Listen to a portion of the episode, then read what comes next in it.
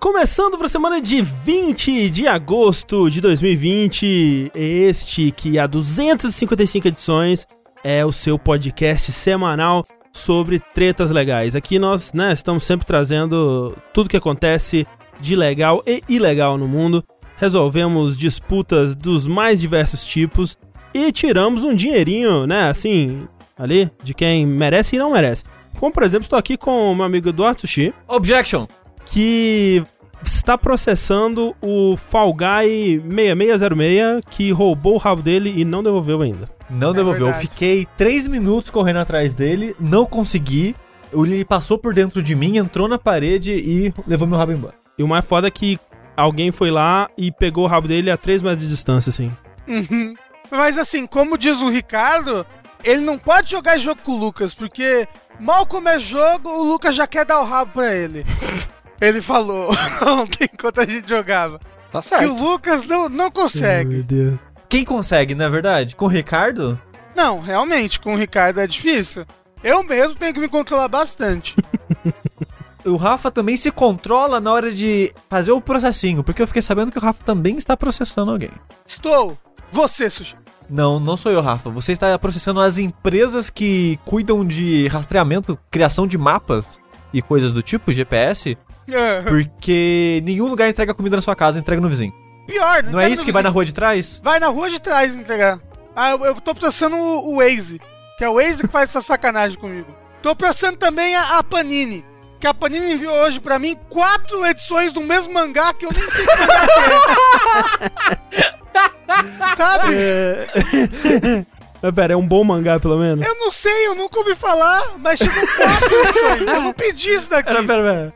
Como é que isso chegou até você, Rafa? Não sei, chegou. Eu acordei e tava hoje lá em cima da mesa. Alô, Panini. Cara, os Correios não estão em greve? não sei, então. Não, o senhor Panini foi pessoalmente deixar tipo, quatro edições. tipo Papai Noel, né? Ele desceu pela chaminé assim com um saco de mangá Isso. e falou: ho, ho, ho, Rafael. Jujutsu Kaisen, Batalha de Feiticeiros. Ho, ho, Ah, diz que é bom esse negócio aí, né? que Tem é bom. que, tem que... Eu não sei, ele tem uma mão, uma, ele tem uma boca na mão que é pra fazer boquete. Não, não é pra isso não, Rafa. Não. É Pra, mangá pra para mastigar argila explosiva. Ah, eu não sabia que era um spin-off de Naruto. Mas quem também tá só nos processinhos é ele mesmo, Tengu Maru. Eu processo! Eu processo! Que nem a música do Charlie Brown lá, sabe? Qual é? Não. Não, eu sei. Esse é o meu trabalho é pra você. O Tengu que está processando o Burger King por fazer propaganda indevida na stream de paganda dele. Bando de filho da puta. É. Que, que desgraça, que ódio que me dá. Que ódio. Olha só, a gente tava conversando antes aqui de começar, eu descobri que o Sushi não tá ligado no que tá Eu acontecendo. não faço ideia do que vocês estão falando. Alguém explica pro Sushi aí. Alguém, se alguém souber mais detalhes, me, me completa, porque eu fiquei muito puto e não fui atrás de toda a verdade da história. Mas, Tá. hoje, a, é, é Ogilvy que fala o nome da agência de Acho que é o? Gilvi. O Gilvi, Gilvi, seu Gilvi, Uhum. o Gilvi. É, o seu Gilvi, né, o seu Jorge Gilvi, postou no Twitter- assim, olha só que legal a gente fez, uma ação pro Burger King, que consiste no quê? Eles entraram em certas transmissões da Twitch, certo? De jogos X da Twitch, e fizeram doações de valores baixos em dólar e usaram o text-to-speech dessas doações para fazer propaganda dos produtos deles. E gravaram as reações do streaming, né? E gravaram as reações, sabe? Incrível. E tipo, isso é muito merda por vários aspectos, assim. Você tá abusando, meio que abusando da boa vontade, entre aspas, do sistema. Em vez de você contratar um streamer pra fazer uma ação, você vai Uhum. lá e dá um dinheiro e meio que abusa do, do, do, do público dele fazer o bagulho. Cara, tudo errado. É, É, ti- tudo errado tipo, essa porra. tipo, tipo, sem consentimento. Você tá fazendo uma Exato. propaganda É. no canal da pessoa sem o consentimento dela. E, e dando, e dando, tipo, 3 dólares. é, 5 dólares, 1 dólar, 3 dólares. Porque, tipo, É. A pegadinha, a sacadinha publicitária é que eles faziam a doação do valor do, da promoção do Burger King promoção. que eles estavam falando, Ah. entendeu? Ah, O negócio lá era 5 dólares, aí falaram, ah, estamos te doando 5 dólares pra você comprar tal coisa, tal coisa, tal coisa no Burger King. Não, e a aqui, isso parada é, é tão errada e eles sabiam que era tão errado que no vídeo da propaganda eles borram o rosto dos streamers porque eles sabem que, tipo, eles não pagaram de verdade pra É. esses caras É, aparecerem, né? Não, eles borram o rosto dos, dos streamers e eles botam jogos falsos nos, nos É. fundos. pra Eu fiquei meia hora tentando entender que porra de jogo é esse, cara. Que jogo de carro é esse? Que inferno. Né? Puta que Não, pariu, não, que ódio. É, é muito filha da putice, um ódio absurdo. Vou passar uma semana sem comer Burger King também, só de gato. que protesto incrível. Uma semana. Eu vou te juntar nesse protesto, Rafa. Eu vou comer Burger King, mas eu não vou gostar. É isso aí! Pau no cu do Uber! Eu vou comer Burger King, mas eu vou usar um cupom de promoção pra, pra eles ganharem menos dinheiro. É, Exatamente. eu sou muito contra o sistema. Caralho. Quem também é fã de um litígiozinho maneiro é Ricardo from Brasil, que está aqui conosco mais uma vez. isso, É, Adoro, cara. Notícias. E ele vai processar, ele vai direto na fonte, ele vai na raiz do problema. Ele vai processar Deus. Porra! Caralho. Péssimo trabalho, péssimo trabalho executado nessa existência. Caraca, pode crer. Nossa, podia ter um, um persona, né? Só que mais voltado pra advocacia ali, legal e tal, e que no final Caraca. você processa Deus, velho. Caraca, Rick, vamos fe- fechar isso aqui agora. A gente junta um dinheiro, a gente vai pro Japão, na casa do, do seu senhor Persona, vender essa ideia. Porque isso tem que virar um jogo. Imagina, por favor. na última batalha, o protagonista invoca um personagem gigante que tira o processo tará, tá, e entrega o processo pro You've been último boss. served, né? Ele entrega assim, a intimação. Isso. Será, será que alguém já processou Deus nos Estados Unidos? Porque nos Olha. Estados Unidos as pessoas elas são desse jeitinho. São, né? né? né? Eu não, não me surpreenderia, não, viu? Contar. Ah, um processo contra a igreja poderia ser considerado um processo contra Deus? Não, porque a igreja apenas distorce. Mas a igreja É, fala por ele. cima. Não, mas ó, depende. Se a igreja tiver, no momento que você faz o processo, se a igreja tiver várias pessoas ali, porque o Deus falou que se tiver mais gente ali, se tiver mais de uma pessoa, ele vai estar lá. Então É, espera a galera é reunir regra. pra Deus estar lá, e na hora que tiver, aí você, pau, vira a sua carta armadilha. O que é foda, porque se, quando você tá sozinho é quando Deus não tá com você. É verdade. Quer dizer, então, que aquelas cenas de filme onde, tipo, o cara ele vai na igreja e ele tá sozinho na igreja, ele na verdade não tava falando com ninguém, é isso. Não, com ninguém. Ele tá só falando, sei lá, pro, pro, vid pro vitral, assim. Entendi. Deus não tá lá, não. Alguém acabou de postar uma notícia do G1 aqui. Justiça dos Estados Unidos arquiva processo contra Deus por não saber o endereço do réu. Olha, se, se isso não é poético, né? Tipo. Onde está Deus, cara? Não sei, velho. Não sei, não Ninguém tem como sabe. processar. É. É, Estamos aí na porra. busca. Vai ver por isso que ele não aparece, velho. Mas olha só, esse jogo de processar Deus, essa tinha que ser a abertura do jogo. Porque até o processo acontecer é 5 anos do jogo passando. Isso, Verdade, verdade. é. E aí, pessoal, primeiro obrigado por chamarem mais uma vez. Agradecido, agradecido por vir pra cá, poder falar de, de noticinhas de joguinhos. E queria também, é, para fechar o ciclo, apresentar o nosso líder, último integrante aí da lista, André Campos, Sou eu. que também, assim, obviamente vai fazer um processinho, só que ele vai fazer um processinho que demorou pra ele fazer, na verdade. É, então tem muitos danos aí é, é, acarretados ao longo do tempo. Ele vai processar os criadores do Power Gramo, Caralho. que, que já fizeram muitos danos e a gente perder várias gravações já. Olha, É, de esse podcast. daí. Esse daí a gente merece. Pra quem não sabe, Power Gramo era. Cara, é, é incrível. Era, era um programa pago pra gravar conversas do Skype que a gente usava pra gravar nosso podcast. O ícone dele era um P com as anteninhas do Shrek. Exato. E realmente a gente perdeu. Não, mas era incrível, sabe por quê? Tipo, na, naquela época a gente ficava muito em conferência, né? Tipo, passava o dia, a tarde, a noite em conferência. E o Power Gramo, ele, ele ativava automático, né? ele entrava automático. Então, eu enchi o meu HD gravando, tipo, 30 horas de conferência todo dia. E eu tinha esses áudios, eu deletei, mas eu poderia ter usado como blackmail aí. Aí, aí eu que ia te processar, André. Ia cancelar o Ricker no Twitter. É. Mas esse Power Gramo, cara, eu lembro, é, a gente já, já perdeu gravação, já era. E eu, te- eu tava procurando saber quem que criou esse software e não tem, não vi. Não, ele desapareceu, é. Devia ser uma pessoa só que fez lá e tal. É, e foi a época que a gente mais perdeu gravação na história da jogabilidade. Sim, não Essa era. porra de programa. Era horrível. Foi, graças dele, foi por causa dele que a gente perdeu do Walking Dead É bem possível. e a gente nunca mais gravou. É, sejam bem-vindos, gente, a mais um Vértice. Este que é o nosso podcast semanal aqui, onde falamos sobre videogames. Nos episódios pares, nós falamos sobre o que nós estamos jogando. Nos episódios ímpares, como é o caso desse, nós falamos sobre as notícias, né? E haja notícia, tem bastante coisa para ser comentada aqui. Nós vamos falar sobre muitas coisas curiosas, interessantes, de arrepiar os pelos que aconteceram aí na indústria dos joguinhos. Mas antes, gostaria de agradecer aqui, né, o Rick, que tivemos uma, uma conversa prévia antes aqui, que o Rick, na verdade sim, né, eu tenho que ser a, a verdade, o portador da verdade aqui. O Rick falou que ele foi convidado, na verdade o Rick se convidou. É verdade. Queria... Mas assim, ele Queria. pode demais, assim, Rick. É, então, é isso que eu tava falando, porque ele depois de se convidar, ele ficou preocupado, né? Será, pô, será que eles só estão me chamando agora porque eu me convidei ou não? E, porra, o Rick, velho, bem-vindo aqui. Até quando não tiver ninguém aqui, ele pode abrir um stream se ele quiser. Pode, instala o o OBS aí. Vou falar, André posso fazer um stream aí, cara? Presta o canal aí. Porra, vai na, um vai na fé, tá, tá Ô, tudo ô, liberado. Tá Ô, aí. Rick, você tem Fall Guys no PC aí pra gente jogar um dia desses? Não, eu não comprei. Porra, Fall Guys. compra. Tem que é entrar muito na legal. febre, Rick, Tem que entrar na porra. febre, Rick. É mó divertido. Entra com nós, Rick, vamos cair, cara. Vamos cair, vamos ficar puto, derrubar as pessoas das pontes. Isso. Ah, Bora. é por isso que ele não quer jogar Fall Guys. É porque dá flashback do, do, Dark da- Souls. do Dark Souls em Sense Fortress. Caraca, tem, tem cara com dois escudos assim que fica segurando você na ponte? Basicamente. É. Ó, mas uh, o André puto no Fall Guys é tão gostoso. é tão bom. Nossa senhora. a gente tava jogando com, o amigo, com meu amigo Yoshi e ele fica derrubando as pessoas, né? Mau caráter.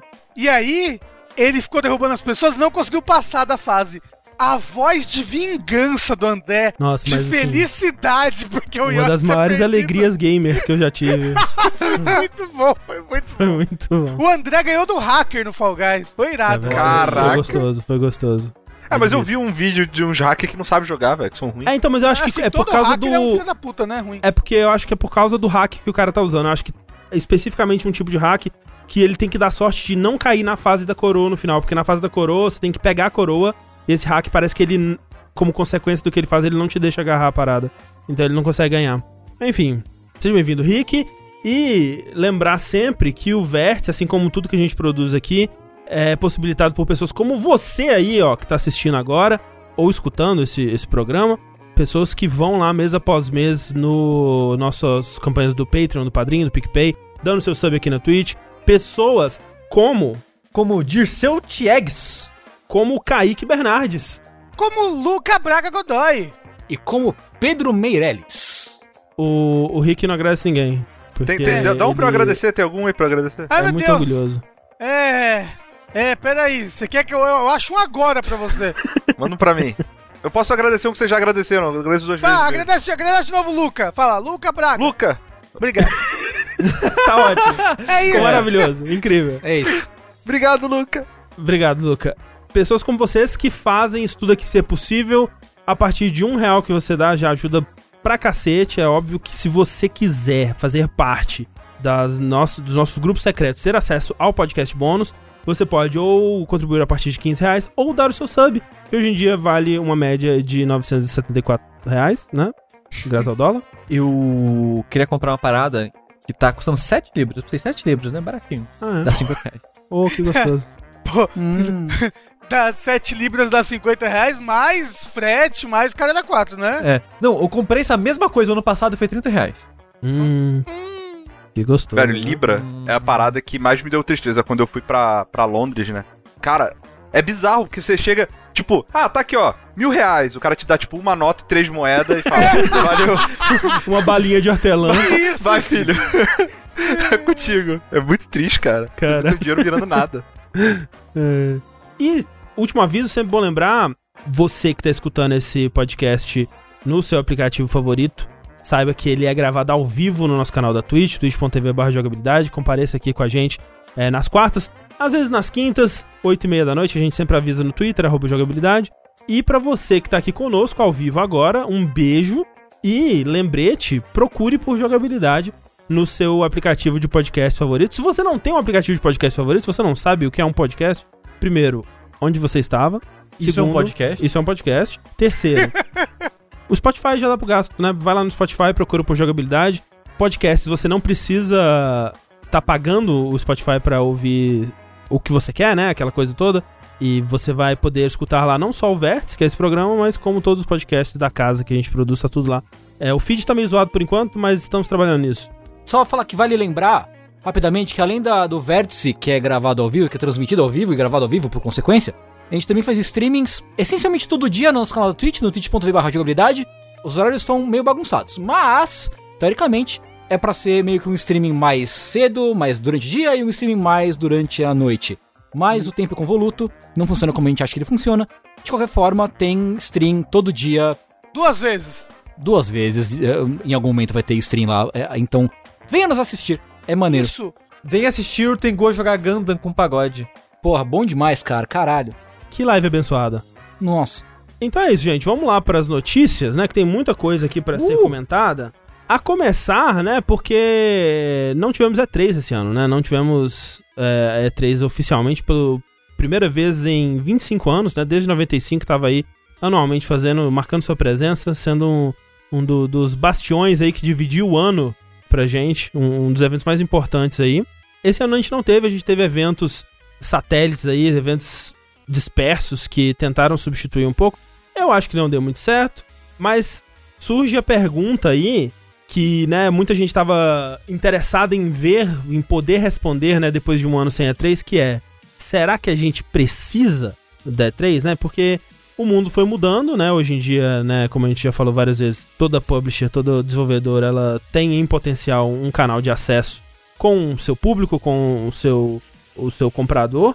É, mas óbvio, enquanto não eram forçados a isso, ninguém queria fazer esse teste, né? Tipo, ah, não vou aparecer na E3. É, quer dizer, ninguém pequeno, pelo menos, né? É, Nintendo e, e- e outras empresas começaram a não ter conferências e começaram a se distanciar. Mas esse ano foi um teste de fogo pra ver o que aconteceria, né? E o que aconteceu, Tengu? Pois é. É, se por um lado, né, a E3 era considerada, talvez ainda seja, não sei, isso, isso tá pra ser visto ainda, era considerada, se não a maior, uma das maiores conferências, né, do, do- da indústria de games, era onde as pessoas iam mostrar os produtos, né, ia ter o maior, maior bafafá, Opa. né, o, o o maior frisson dos games durante o ano, né. Por outro lado, também existe, desde muito tempo atrás já, uma preocupação, como o André falou, de que, tipo, ah, que será? Será que vale a pena? Porque, primeiro que é caro, né? Participar da E3 é caro. Uhum. As empresas reclamam disso faz tempo já, né? Que o espaço do stand na E3 é muito caro. Ah, e, e acaba meio que sendo um meio que um mono, semi-monopólio, vai? Porque você, as empresas meio que ficam à mercê da ESA, né? Da, da Entertainment Software Association, que é a empresa que faz a E3. E aí, esse ano a gente finalmente não teve não teve escolha senão não ter E3, essencialmente, né? É, Por conta do convite da pandemia e tudo mais. E aí, foi publicado um artigo muito interessante de um grupo de, de, de análise de dados chamada FanCensus. Saiu no Games Industry uma, uma matéria que chama assim: Não precisamos mais E3. Né, o cara, assim, enfático na conclusão dele, Se restava dúvida sobre a conclusão dele, tá aí. não é? E ele fala assim: a tese dele é que realmente não é necessário mais E3.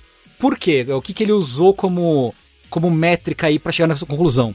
Ele usou impacto em mídias sociais de tudo que foi anunciado, né, tudo que foi revelado nesse período de não E3. Porque, diferente dos outros anos, a gente teve uma semi-E3 bem espalhada, né, bem, bem borrifada pelo mês inteiro, né? Fora a gente teve coisa da do EA Play, a gente teve alguma coisinha de Xbox, a gente teve alguma coisa de Sony, mas foram pequenas.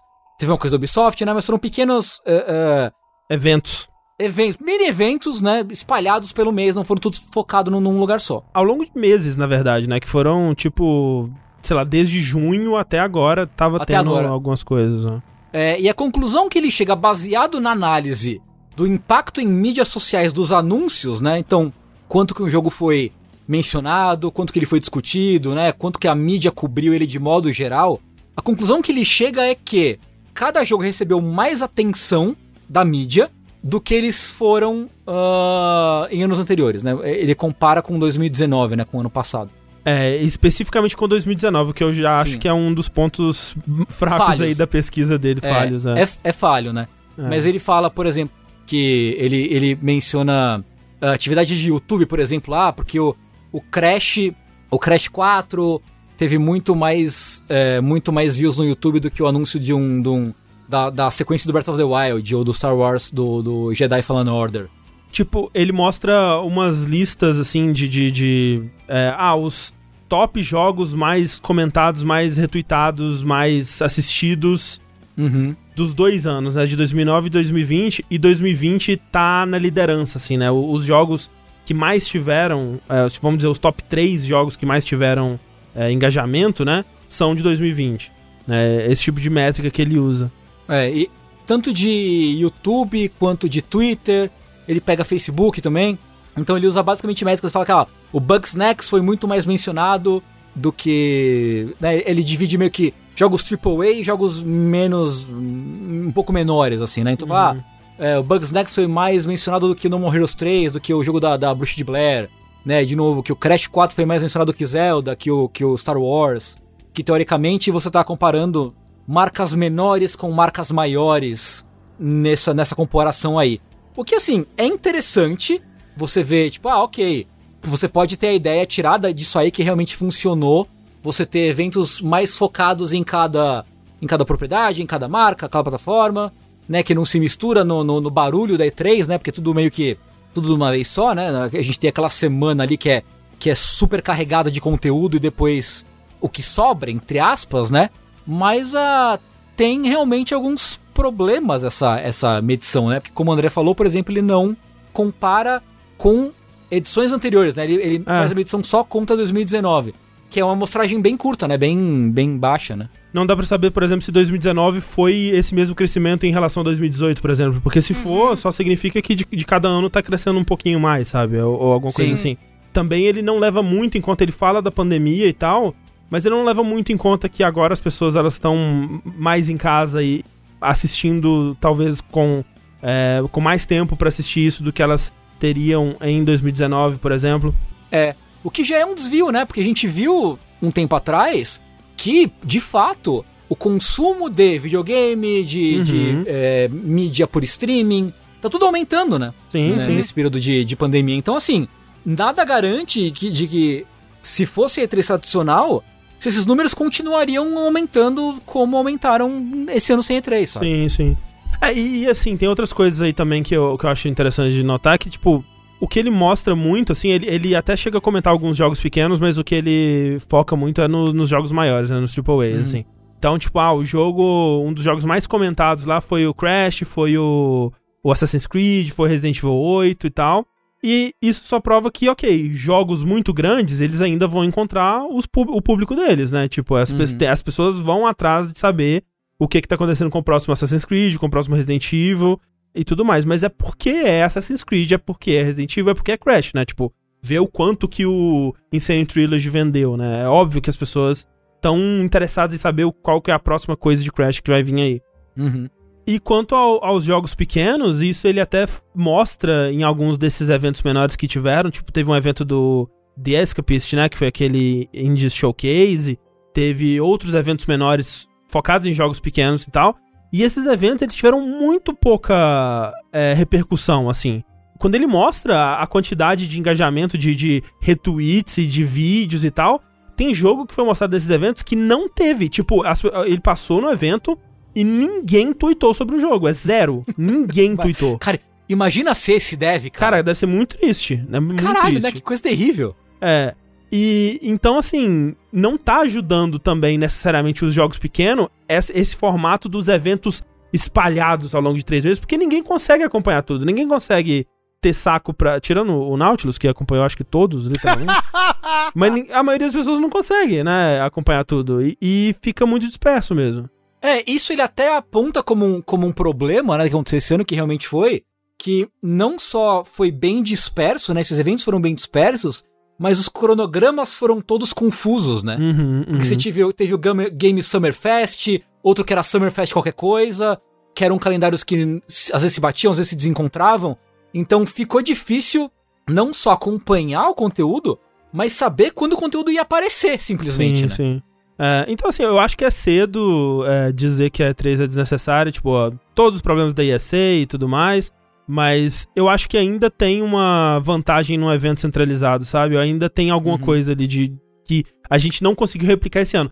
Vai saber se é porque, né, porra, ainda era uma novidade, todo mundo foi meio que pego de calças curtas, não deu pra organizar uma parada, é, vai ver, né, as coisas estão sendo diferentes mesmo por causa da pandemia, vai ver, é por conta da nova geração, então tava todo mundo mais interessado em ver os jogos grandes e não os pequenininhos e tal, Uhum. mas acho que é cedo ainda pra chegar à conclusão que esse, esse cara que chegou aí.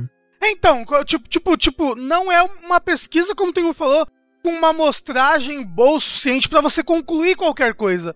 É só um achismo, porque você comparar só essas duas edições é, é, é muito pouco, né? São poucos dados pra você concluir alguma coisa concreta É. a partir daí. É mais que achismo, né? Tipo, é um. É um ele, ele chega a mostrar dados e tal, tem bastante coisa, né? É até interessante ver os gráficos, mas tem problemas, né? E- É, e- É, é isso que eu ia falar, cara. Tipo, pra uma empresa que tá pagando pra fazer um evento desse, um evento de mídia, basicamente, você não tem como fazer um teste AB, sabe? Você não tem como dividir seu Uhum. público entre um público que vai assistir e um que não vai checar. Não é impossível. E, e quando você vai fazer um pré-pós, assim, tipo, comparar um ano com o outro, tem todos esses fatores que vocês estão falando, tipo, o crescimento natural da indústria, questão da pandemia, é, questão do final de ciclo, e aí talvez a atenção voltada pra é, lançamento de uma nova geração. Tipo, é muito difícil você comparar um com o outro.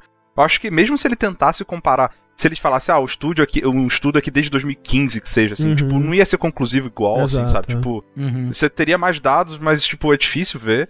E no final do, do, do dia, assim, a gente vai descobrir quando voltar a E3, né? Porque, Uhum. por exemplo, uma Sony da vida agora, ela pode virar e falar assim, cara, não fizemos, economizamos X dinheiro, gastamos tanto pra fazer essa produção e, e ela tem os números. Ela tem os números É. de venda, de pré-venda, de Uhum. reportagens, isso o PR faz, né? Tipo, empresas de, de, de, PR, ela- elas contabilizam isso. Então, ela, ela sabe dizer, na prática, se valeu a pena ou não. Acho que fatores do tipo fechar negócio, né? BizDev, é uma coisa que, de repente, na, eh, faz falta pra eles, com certeza. Que, Uhum. que fazer, fazer online não vai conseguir, né? E pra quem sabe, tipo, BizDev é tipo assim, os caras vão... Eles fazem reuniões, né, numa E3 dessa. Eles marcam reuniões, ele conhece empresas, parceiros, é uma oportunidade de, de aproximar relacionamento com, com, com patrocinadores, enfim. Então isso é, é uma Uhum. coisa que acaba se perdendo e que é valiosa pra uma empresa. Mas quem perde mesmo é, é- são os jogos, são as empresas menores, que na prática, eu nem diria que é a própria E3, né? Porque uma empresa pequena, ela não tem dinheiro também pra ir pra uma E3 da vida, É. né? É uma empresa É, média, sim. talvez, ela sofreu nessa. É, uma empresa pequena, eu acho que ela sofre, talvez, por não ter uma PAX, por não ter um, uma, Uhum. uma de- um dessas, desses eventos que é mais focado na comunidade, sabe? Sim, sim. Porque é é ali que realmente é a chance. Um jogo desse que, não te- que teve zero menções num- numa apresentação dessa, tipo no Escapist da vida, numa PAX, só porque tá ali, ele chama a gente, ó, joga aqui, joga Sim. aqui, já tem uma galera, já pega Uhum. feedback, já, sabe, enfim. Eu acho que perde também um pouco, Rick, até em empresas pequenas, no sentido de, às vezes, a Sony, a Nintendo, quem quer que seja, faz, faz parceria, né? E aparece no palco. Mesmo que o pessoal não esteja no evento Sim. com o buff lá, aparece um pouco. Teve muito jogo indie que foi assim. Sim, sabe? não, o- o- a própria pesquisa cita muito o Bugsnax, que realmente deu uma repercussão legal, assim, e o Bugsnax não é um jogo pequeno, né, de um estúdio que já teve um sucesso, é do pessoal do Octodad e tal, mas é um jogo que ele teve essa repercussão maior, que foi digna de um jogo que aparece na E3, por exemplo, porque ele apareceu na conferência da Sony, né? E aí, realmente, tipo, faz muito bem pra um jogo indie aparecer numa conferência grande que tem milhões de pessoas assistindo, é óbvio. Outra coisa que acaba sendo ruim também, mas nesse eu acho que é mais pra estúdio médio mesmo, como o Rick tava comentando, é os contatos da feira, né? Uhum. Porque tem muito jogo quando a gente vai ver É história o de produção. networking. É tipo, ah, eu tinha uma ideia de um jogo e durante a E3 eu conheci o cara do dinheiro e apresentei a ideia pra ele e eles toparam. Uhum. E tipo, num estúdio nasceu depois disso, sabe? Uhum. É, tipo, Então- tipo, se a gente for ver histórias de como jogos, empresas surgiram, é uma- tem várias muito loucas. Olha o Kingdom Hearts, né? Era Porque o pessoal pegava o mesmo elevador na empresa. É, e as festas? Ninguém fala das festas. Cadê as festas? Mas tem que ver As essas festas aí festas também. eu já acho que é É, melhor não tem, ter. tem umas festas meio É. ruins. Mas às vezes tem umas festas legal. Tem o público também que tá lá se divertindo. Todo mundo de terno, cumprimenta a mão, fica de- de- com distância, respeita Máscara. e é isso aí. Isso. Única festa legal é o Boteco on the Rocks, cara. O resto é tudo, tudo ruim.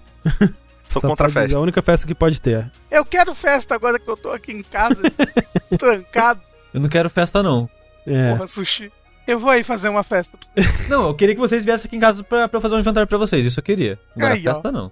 Isso é uma festa, Sushi. Fica marcado então pra 2023, Sushi. Isso. Vou marcar, vou marcar. Não, Nossa. até lá as coisas que eu tô plantando já vão ter nascido. Aí vocês vão comer tudo que eu plantei do zero. Porra, aí sim. Mas não para por aí, é três, né? Ou, ou os frutos dela, do senhor ISA, né, Tengu? Puta que pariu, é. né? Saindo na rabeira ali, ela tava muito quietinha, muito de boa, né? A gente viu que antes de cancelar a E3, não, eu não nem sei se tem a ver ou não diretamente, mas pessoas ligadas à E3 falando, hum, não sei se é legal se, se, né, se relacionar com esse pessoal aí, vamos ficar de boa. Jeff Kelly vazando, a galera vazando não sei o quê. E aí, que recentemente aí no belo dia, a E3 tuita assim, pô, que artigo legal aqui sobre jogos maneiros pra, pra mulheres, né? Que loucura, né? aí, porra, show. E aí, um artigo de um site chamado Parade que fala assim, ó, esses jogos aqui é jogo de mulher, hein? As mulheres já tem, agora, ó, quem diria, já tem mulher jogando videogame. É bizarro, porque o tom do artigo é todo tipo. Parece aqueles artigos de 2007, assim, que é. O tom é tipo Aham. assim. Gente, vocês sabiam que mulheres, embora tenham peitos e até mesmo vagina, elas também conseguem jogar videogames? Olha que coisa maravilhosa, Mas na ela verdade. joga com a vagina? Que loucura, como é que ela faz? Isso ainda não sabemos. Vamos investigar mais e descobrir. Mas veja só os jogos que elas gostam de jogar. Kim Kardashian. Isso. Excelente, tipo, ah, É. o jogo da, da Kardashian, cara, eu achei incrível, tipo, ah, elas jogam Bejeweled. E aí, tipo, o texto, ah, porque os diamantes são os melhores amigos de uma garota, não é verdade? Ah, horrível. E assim, é um monte de jogo, assim, desses, tipo, É. super clichê, assim, jogo pra mulher, sabe? Que, que É. de- dizem assim, tipo, ah, paciência, Candy Crush, Bejeweled, Nossa. Startiff, jogo da Kim Kardashian. E aí tem um outro jogo, assim, que, porra, da hora, né? Tipo, Overwatch, é, lista o Sayonara Wild Hearts. Só que, assim, na descrição do Sayonara Wild Hearts é tipo, pontos fortes. É um jogo com cartas de tarô e temática astrológica.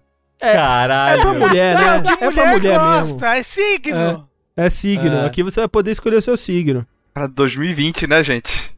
É. Aí todo mundo ficou puto. Óbvio. por que será? Eu me pergunto por quê. Um artigo tão, tão foca, tão, né, tão, lúcido moderno. quanto esse. Então, inclusive, na verdade, tentando trazer as mulheres pra dentro dos videogames, na verdade. Não é? Fazendo esse trabalho aí. E assim, o mais provável. É porque assim, depois que a ESA tweetou, né? A E3 tweetou, eles derrubaram o tweet, pediram desculpas e tal. E aí, o site da matéria também derrubou a matéria. O que é mais um ponto que induz a gente a acreditar que, na verdade, essa matéria é uma matéria meio que encomendada, sabe? Pela, pela Uhum. própria ESA. Dessas que Uhum, mandam o uhum. press release assim e falam, ô, você quer escrever sobre esse negócio aqui? Porque, assim, a matéria é toda com dados falando assim, ah, e a Seikon fez uma pesquisa e disse que, sei lá, quantos por cento dos jogadores são mulheres e tal. Tudo falando de dados da ESA, engrandecendo a ESA e tal. Então, provavelmente foi encom- uma matéria encomendada pela E3 que eles retweetaram. E, cara, pelo amor de Deus. É, e aí, tipo, vai, vai aquele papinho, não, pô, gente, né? Não, não reflete que nós. é, Essa matéria não reflete que nós acreditamos. Pô, É. né? Pô, uma mancada aí. Foi o próprio cara da, da coisa que escreveu, sabe? Ele falou: Não, vou, vou ser jornalista agora que esse negócio de E3 não tá dando certo. E- Vamos todo pois mundo ser é. jornalista aqui escrever matéria. É, é isso, né? E3, né, gente? E3 modernidade, futuro. Forte. É, tradição e modernidade. É, só pra dizer, quem. Tipo, eles derrubaram o, a matéria, mas dá pra achar ainda no Web Archive, essas coisas. Eu não, né, não tenho o link aqui agora, mas quem quiser sofrer, procurar e dar uma lida. Eu só espero mesmo que o autor desse negócio, ele realmente tenha notado que não deveria ter feito aquilo e não esteja com uma atitude do tipo, ah lá, tá vendo? Eu quero falar das mulheres e dar mais É. espaço pra elas. E isso que acontece, Sim. sabe? Tipo, aquela bem merda assim, Ah, sabe? com certeza. Ele, é, provavelmente o autor é aquele. Não, porque as mulheres só ficam com os caras ruins. Eu que sou bonzinho, ninguém quer ficar Eu que sou um cara super legal, É. estou aqui. Eu até acho que elas são seres humanos às vezes, e aí elas, sabe, me tratam desse jeito. Mas enfim, essas são as nossas notícias da ESA. É, enquanto não tem E3, Rafa, a Nintendo continua seguindo fazendo seus próprios eventinhos, né? É verdade, a Nintendo fez essa semana agora mais um Ninja, um Ninja Direct, um Nintendo Indie World. Que eu não só soube que ia ter, como não soube que teve. eu só fui ver depois porque um dos jogos que foram falados lá saiu junto. Eu É. fiquei, mas ué. Foi o Shadow Drop do Spiritfarer, né? É, e eu fiquei É. tipo, de onde que esse jogo saiu? Como é que eu não tô sabendo disso? Tipo, eu trabalho com isso não tô sabendo disso, que inferno. Aí falaram, não, é que saiu hoje, foi anunciado no evento da Nintendo. Que evento da Nintendo? Do que que vocês estão falando? Mas assim, olha só. Eu acordei e de repente falaram: Você viu o evento da Nintendo? Eu, "Que- Quê? E aí eu ia assistir, tipo, no celular assim. Ah, quando que eles anunciaram aquele evento? Eu também não vi. Ah, geralmente a Nintendo tá nessa, né? Do dia anterior eles anunciam de É. madrugada. Foi tipo um dia antes, é. Ah. Então, não, não sabia. Mas teve um eventinho, um, um Ninja Direct. Obviamente as crianças no YouTube ficou: Cadê o Mario? Cadê o Zelda? Cadê Silk Song? E assim, Silk Song poderia estar aqui, realmente. Podia, podia. Hein, jogar Mario e Zelda, gente, não, hein? Cadê Metroid? É, mas é. Foi bem legal. Foi bem bacana, principalmente porque anunciaram jogos que iam lançar naquele mesmo dia, Uhum. né? Como o Spiritfarer, que já tem um monte de gente jogando, porque ele, ele, tá, ele tá no Game Pass do PC. E recomendo bastante. Das lá, as duas horas que eu joguei, eu gostei bastante. Sa- é, sabe quem tá jogando também, Rafa? O Nautilus. Eu. Ah! Então, ele é, ele é um jogo muito bonito. Ele é sobre uma. Parece que é uma maga, mas é, eu, eu acho que ela, que ela é tipo uma. Eu não joguei o jogo, tá? Eu tô falando o que eu acho que é. Aham. Que eu acho que ela, ela é tipo a. Como é que é o nome do moço que, que passa as pessoas no Rio Styx? Caronte. Isso, ela, ela é tipo um Caronte. Ela é substituta dele. O comecinho do jogo é isso, é o Caronte aposentando e falando, olha, agora você tá no meu lugar, se vira aí. É, porque o negócio dela tem um barco e ela tá levando o espírito das. Não sei se são pessoas, espíritos animais, os espíritos Criaturas. É, de um lado pro outro, entendeu? Ela tá, tá, tá levando eles pro além. E nessa travessia, pelo visto, ela vai fazer amizades e tudo mais. E depois ter que se despedir desses espíritos. E parece, é, assim, é muito bonito, assim. o- visual do jogo é muito, muito, muito bonito. Sim. Eu que tô com bastante vontade de jogar. Outro jogo que também lançou, tipo, no mesmo dia assim, é o Rage, An Ancient Epic, que parece um jogo de exploração, plataforma, com uma, uma, uma pegada de mitologia hindu e balinésia. É balinésia que fala? Não sei. Que lançou também como um Timed Console Exclusive. Lançou o A Short Hike, né, que já tinha lançado no, nos PCs, mas lançou também no Switch nesse mesmo dia. E agora tem barquinho. E agora tem barquinho, que é pra Ah, lembrar mas não é Waker. mais, então. É foda, né? Desvirtuando o jogo. Peraí, é, exato. é. Barquinho não é, não é hike.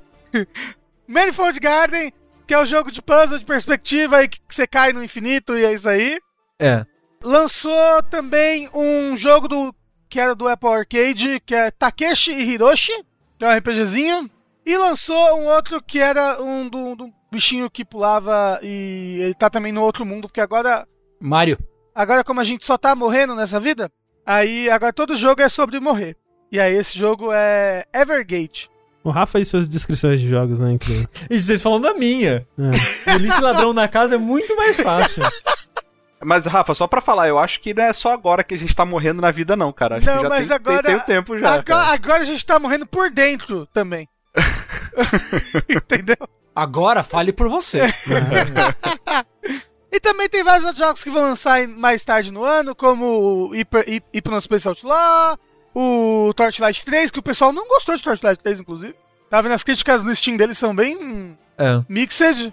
É porque ele ia ser free to play, aí o pessoal tretou, aí ele falou: beleza, a gente não vai ser mais free to play, não, vamos cobrar por ele. Mas ele, em estrutura, dentro do jogo, ele ainda tinha estrutura free to play.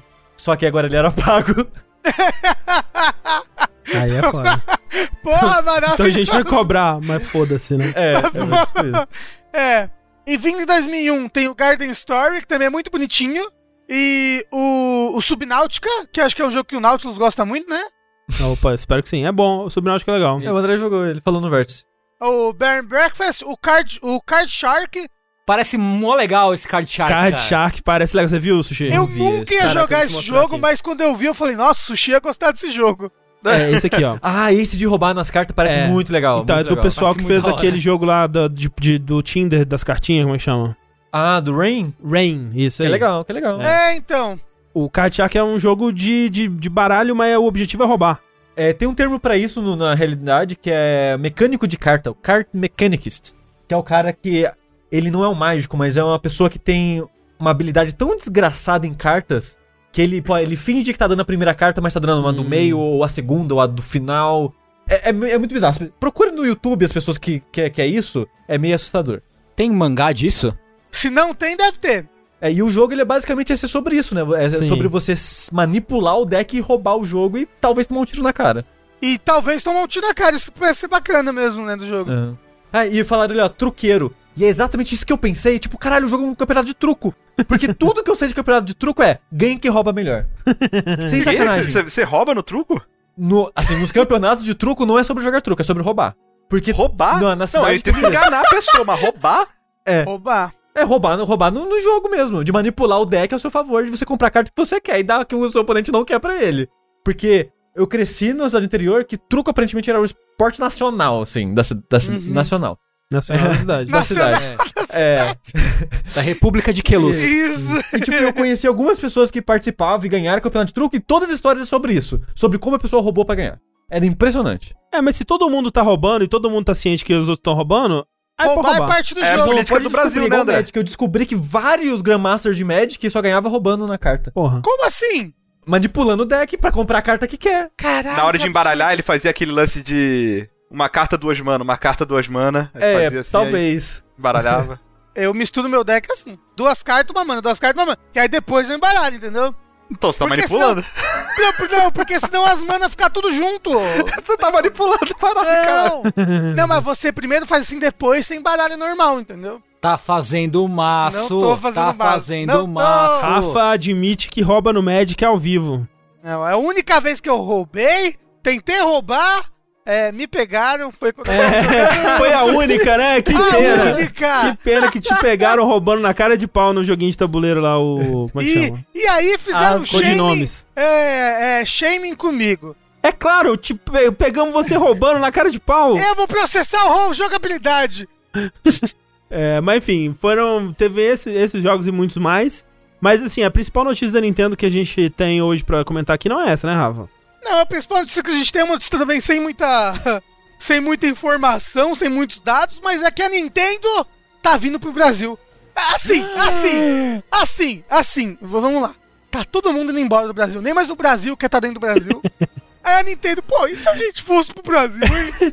Cara, eu fico, eu fico pensando, será que a Nintendo sabe o que ela tá fazendo? É, tipo, eu fico imaginando tá a Nintendo chegando e aquele gif do community, sabe? Do Troy chegando e tudo pegando Isso. fogo. Tudo pegando fogo, é isso. É, ou do, do vovô Simpson. Isso. Né? Tipo, ele entrando, dando a volta, bota o chapéu, dá a volta, pega o chapéu e vai embora. É tipo, será que alguém falou, "Oh, não, você sa- sabe um mercado que não tá em crise, Nintendo? Tá bom pra começar? Tá bom pra chegar e vender? um país que nem tá passando por uma onda de neofascismo, tá um país maravilhoso pra se começar. Brasil, porra. Come to Brasil. A gente vive falando assim, come to Brasil. Eles acreditaram, bichinhos. É. Coitado. Alguém deve ter comentado isso num vídeo e eles falaram, hum, que tal? Parece uma boa ideia. É, mas é. Nintendo está vindo pro Brasil sem muitas outras informações. Eles só falaram, tipo, ah, fica antenado nesses nossos canais aqui, Facebook e Instagram. É, até 2020, né? Acho que eles deram a certeza de que ainda em 2020 vai ter Switch vendendo no Brasil. Isso. Tipo, oficialmente, né? Oficialmente, quanto vai ser, como vai ser, não sei. É. Vai ter uma eShop de verdade? Não sei. É, hoje, aparentemente, de acordo com o Twitter, passou um comercial de Pokémon na Globo. Pokémon Sword and Shield, compre na Nintendo Shop. Tipo assim. Não é muito louco. É compre na loja online da Nintendo Online loja alguma coisa. É tipo, é, É, é muito engraçado. é tipo- né, essa- co- compre na loja online pra esse console que a gente ainda não vende no seu país. Isso. é. Né? Estranho. Sei lá, já pra deixar o público acostumado que existe Nintendo no Brasil. É porque assim, a Nintendo ela já tá vindo aos pouquinhos pro Brasil de novo, né? Porque assim, a Nintendo ela saiu, né? Ela tinha. Gradiente. É, ela tinha os seus representantes oficiais aqui no Brasil até 2017, né? Ela chegou a vender o Wii U oficial aqui e tudo. E aí falou: não, tá muito difícil o Brasil, tá foda, impostos muito altos, a- a- as situações, é, é, as realidades do ambiente de negócios estão muito difíceis no Brasil. E, e saíram, né? E aí, alguns anos aí, acho que 2019 mesmo, eu não sei, não lembro agora. 2018, que Foi entrou a 2018? loja da Nintendo, né? 2018, isso. É, eles abriram o, o eShop, né, pra, pra pessoas comprarem os jogos é, em real, né, aqui. Tipo, ainda é um eShop bem capado, né, você não... É, A maioria dos jogos são os da Nintendo mesmo. É, É, na verdade, acho que não tem nenhum jogo que não seja distribuído pela Nintendo, ou tem? Tem o Hollow Knight, tem um ou outro que não é, mas a grande maioria ok, é da é. Nintendo mesmo. Isso, mas assim, é fora que antes não compensava os preços, né? Era muito melhor comprar em outro país, blá blá. Hoje em dia o dólar. Na, na verdade, o dólar não. Hoje em dia o real tá tão desvalorizado perante qualquer outra moeda que vale a pena você comprar de novo, né? Nintendo Shopping. É. Mesmo eles tendo aumentado os preços. Aliás, por falar nisso, hoje eu tava olha- olhando no Twitter e a, a eShop brasileira tá com umas promoções bem razoáveis e boas, assim, é tipo, verdade. jogo por 170 mango. Luigi's Mansion 3, cara. Porra, bom preço, sabe? Se considerar que o jogo tá 300 pau, Dadas as circunstâncias, tá realmente muito Ah, bom. não, É. dadas as circunstâncias, tá, né? Dado o dólar a 5 reais, tá ótimo. A Nintendo ela começou a aparecer em eventos tipo BGS, né? Começou a ter. Começou a, a mandar é, cópia de review pra portais brasileiros, né? Através de apresentações é, que não são no Brasil, né? Mas começaram a, a atender esse, esse pessoal e tal. E começou a reaproximar essa relação e agora, né? Já tinham rumores, né? O Switch foi homologado, aquela coisa toda que a gente já comentou aqui. E agora, enfim, tá, tá se realizando aí. Só que aí fica várias perguntas, né? Tipo, a do preço, é óbvio, é uma grande pergunta aí, porque hoje em dia o Switch no mercado cinza, né? No, no mercado livre da vida aí, a média de preço é tipo 3.500 reais, né? Que é, é ridículo, mas é, é isso mesmo. E não consigo imaginar uma realidade onde o produto oficial consiga ser vendido por menos que isso, sabe? André, André, você sabe quanto tá um Pro Controller do Switch? Não faço ideia. Tá mais de mil reais Caralho. quê? hum, cara, no Mercado Livre. Meu Deus. show. É, o pessoal tá falando que atualizado é 4 mil reais o, o Switch.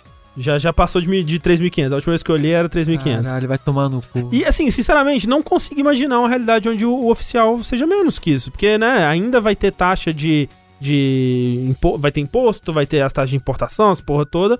Que muitas vezes o, o, né, o, o mercado cinza ele não, não tá pagando, ele só tá pegando ali o, o- um lucrinho pra ele, né? Mas o Switch, vamos levar o Mini, o Mini pra conta. O Mini agora é 200 dólares. Sim, é, e, essa é outra dúvida. Eles não disseram se vai vir o, o Lite, né? É. É assim, na, na, na, na foto que eles postaram é o Switch normal. Não sei, só tô usando ele porque é uma conta mais redonda. Uhum. 200 dólares convertendo direto pra hoje é um pouco mais de mil reais. Uhum. Com impostos e tudo mais, você acha que fica mais de 3.500 reais? É possível. Tipo, eu, é eu possível, não. tem que lembrar que o imposto também é alto. Não, eu sei, mas mesmo que dobrar o preço da parada, É, porque tem o imposto e ainda tem o lucro, né, do, do, do lojista, que costuma ser. É que, é que o lojista não tá comprando por 200 dólares pra revender no Brasil. É, eu, eu, eu Depende, posso o abrir cinza- aqui pra ver o o, cálculo que, né? que a Não, pessoa não, não, fez eu tô aqui. falando do preço oficial. Tô só tá. especulando em cima do preço oficial. Peraí, que eu vi, eu vi um lugar onde a pessoa fez o cálculo direitinho aqui, deixa eu ver se eu acho. Eu não tô dizendo que eu acho que vai ser barato, mas eu acho que vai ser menos de 4 mil reais. Que não é possível que a parada de 200 dólares, 250 dólares o normal, fique 4, 5 mil reais. É, porque se for isso, você pode esperar que o PlayStation 5 é 10 mil reais aqui no Brasil. É. É, é que também tem que levar em consideração que o, o lojista compra o console mais barato, né? Do que, tipo, 250, 250 reais é o preço pro consumidor. É, isso. o lojista compra da Nintendo por menos que isso, né? É isso que eu quis dizer. Tipo, eu tô calculando, chutando alto já com isso. Levando Aqui, em conta a, isso. a pessoa que fez o cálculo aqui no- na matéria do Tecmundo diz o seguinte: isso baseado no valor do, do Switch normal, não do Lite, porque o Lite ainda é incerteza se vai vir, né? Com base no valor oficial do Nintendo Switch no dólar atual, da importação e dos impostos, como o IPI, 40% para consoles de mesa e 16% para portáteis, além de logística, distribuição e margem de lucro, ele não faz exatamente o que seria cada um desse valor, ele poderia custar oficialmente cerca de 3.500 reais. Então é, é isso que ele está considerando. Logística, distribuição e margem de lucro, além do imposto de, impos- de importação. E o, e o dólar. Ok, vamos ver isso aí. É. Eu não sei, eu acho que se desse pra vender um Switch mesmo no mercado cinza por menos que isso, alguém estaria vendendo. Porque ia vender muito. Não, o negócio é. Eles estão vendendo caro hoje porque, tipo, ah, a demanda tá alta, foda-se, eu vou cobrar caro. Ah, a demanda tá alta. O, o Switch tava em falta até um tempo atrás no mundo todo, né? Ou teve muita loja, não, não falando do, do Switch, mas tecnologia no geral, que tá ficando absurdamente caro, tipo placa de captura, fone de ouvido, tudo tá explodindo de preço. Uhum. Teve muita loja que no começo da quarentena falou que tinha esgotado as coisas, pra na semana seguinte ter tudo de volta no estoque com o dobro do preço. Uhum, Então, tipo, é uma parada que as pessoas estão fazendo hoje. Não porque, ah, tô- tá muito mais caro pra gente comprar. Não, porque foda-se, o pessoal tá querendo, a demanda Sim. aumentou. eu vou mais na do sushi, assim. Tipo, sei lá, se você vai numa loja, ou ia, né? Quando dava pra ir na loja. Sei lá, pô, quanto que tá esse, sei lá, você ia no ano passado numa loja e fala assim, pô, quanto é que tá o Mario Kart 8? Um jogo, né, de, de do lançamento aí, próximo do lançamento. Ah, é 290 reais. E o lançamento? Ah, 300 reais. Então, tipo, eles não estão interessados em, em desovar é, artigo encalhado, entre aspas, porque eles sabem que vai aparecer alguém e vai comprar e vai valer a pena. Então, acho que é, é mais no sentido de, tipo, ah, a gente vai enfiar a faca porque a gente pode, uma hora vai aparecer alguém que vai comprar do que algum tipo de boa fé. assim. É, e assim, e, e- e no mercado cinza especificamente, eles devem estar tendo dificuldade pra trazer os jogos pra cá, né? Sim, com Também tem isso, sim. normalmente, eles, eles o que? Eles traziam do Paraguai, eles cruzavam as coisas. Essas fronteiras estão abertas, os brasileiros tá podendo ir para os Estados Unidos voltar, trazendo as moamba. Não, tá com certeza mais difícil, né? E. Assim, eu, eu queria ver alguém que entenda mais disso, que conseguisse me explicar a conta que a matéria do Tecmundo chegou pra. usou pra chegar nos 3.500, né? Porque. Eu realmente não entendo disso, mas. Caro vai estar, Ah, isso sim. né? É. Outras perguntas que são levantadas aí com, com isso é: será que a gente vai começar a ver jogos localizados da Nintendo? Né? Assim, porra, passou, pa- passou comercial na Globo, né? É. Localiza uns jogos, Nintendo, pelo amor de Deus. Hoje em dia qualquer jogo indie localiza os jogos. Pois é. Você nem tem fala nos jogos, é tudo texto. não tem áudio. O Luigi fala, sabe? localiza os jogos, Nintendo. Ou, ou chama o Rafa pra localizar, cara. É, eu faço Eu a voz do melhor. Mario. É, então. Traz Mario dublado, né? Minha mãe. Hum, mas que cheiro de piroca. Ah, Que isso? mamma mia. O Mário fala isso? Como? Fala. Nunca vi. Não. Eu perdi É. essa. Eu, eu, af, tá em inglês, desculpa, não entendo. É assim que eu imagino. Agora, vocês sabiam que esse negócio do Come to Brasil é até um meme? Ué, mas como assim, Rafa? Você Não. mesmo já falou! Você tá, Não. você tá, você tá vindo Não. de, de Não, 2014, peraí, peraí. Rafa? É um meme lá fora do tipo, pessoas sendo arrastadas pro inferno, assim, falando, ai meu Deus, não, tô indo pro Brasil. Você mostrou isso pra gente, sim. Eu mostrei? Eu não mostrei isso, não. Quem que postou isso? Alguém postou isso no Alguém grupo. postou no Twitter. Eu vi a imagem do, do Mario 64, que é o Luigi pulando no quadro que é a bandeira do Brasil, assim, e o Mario, tipo, não!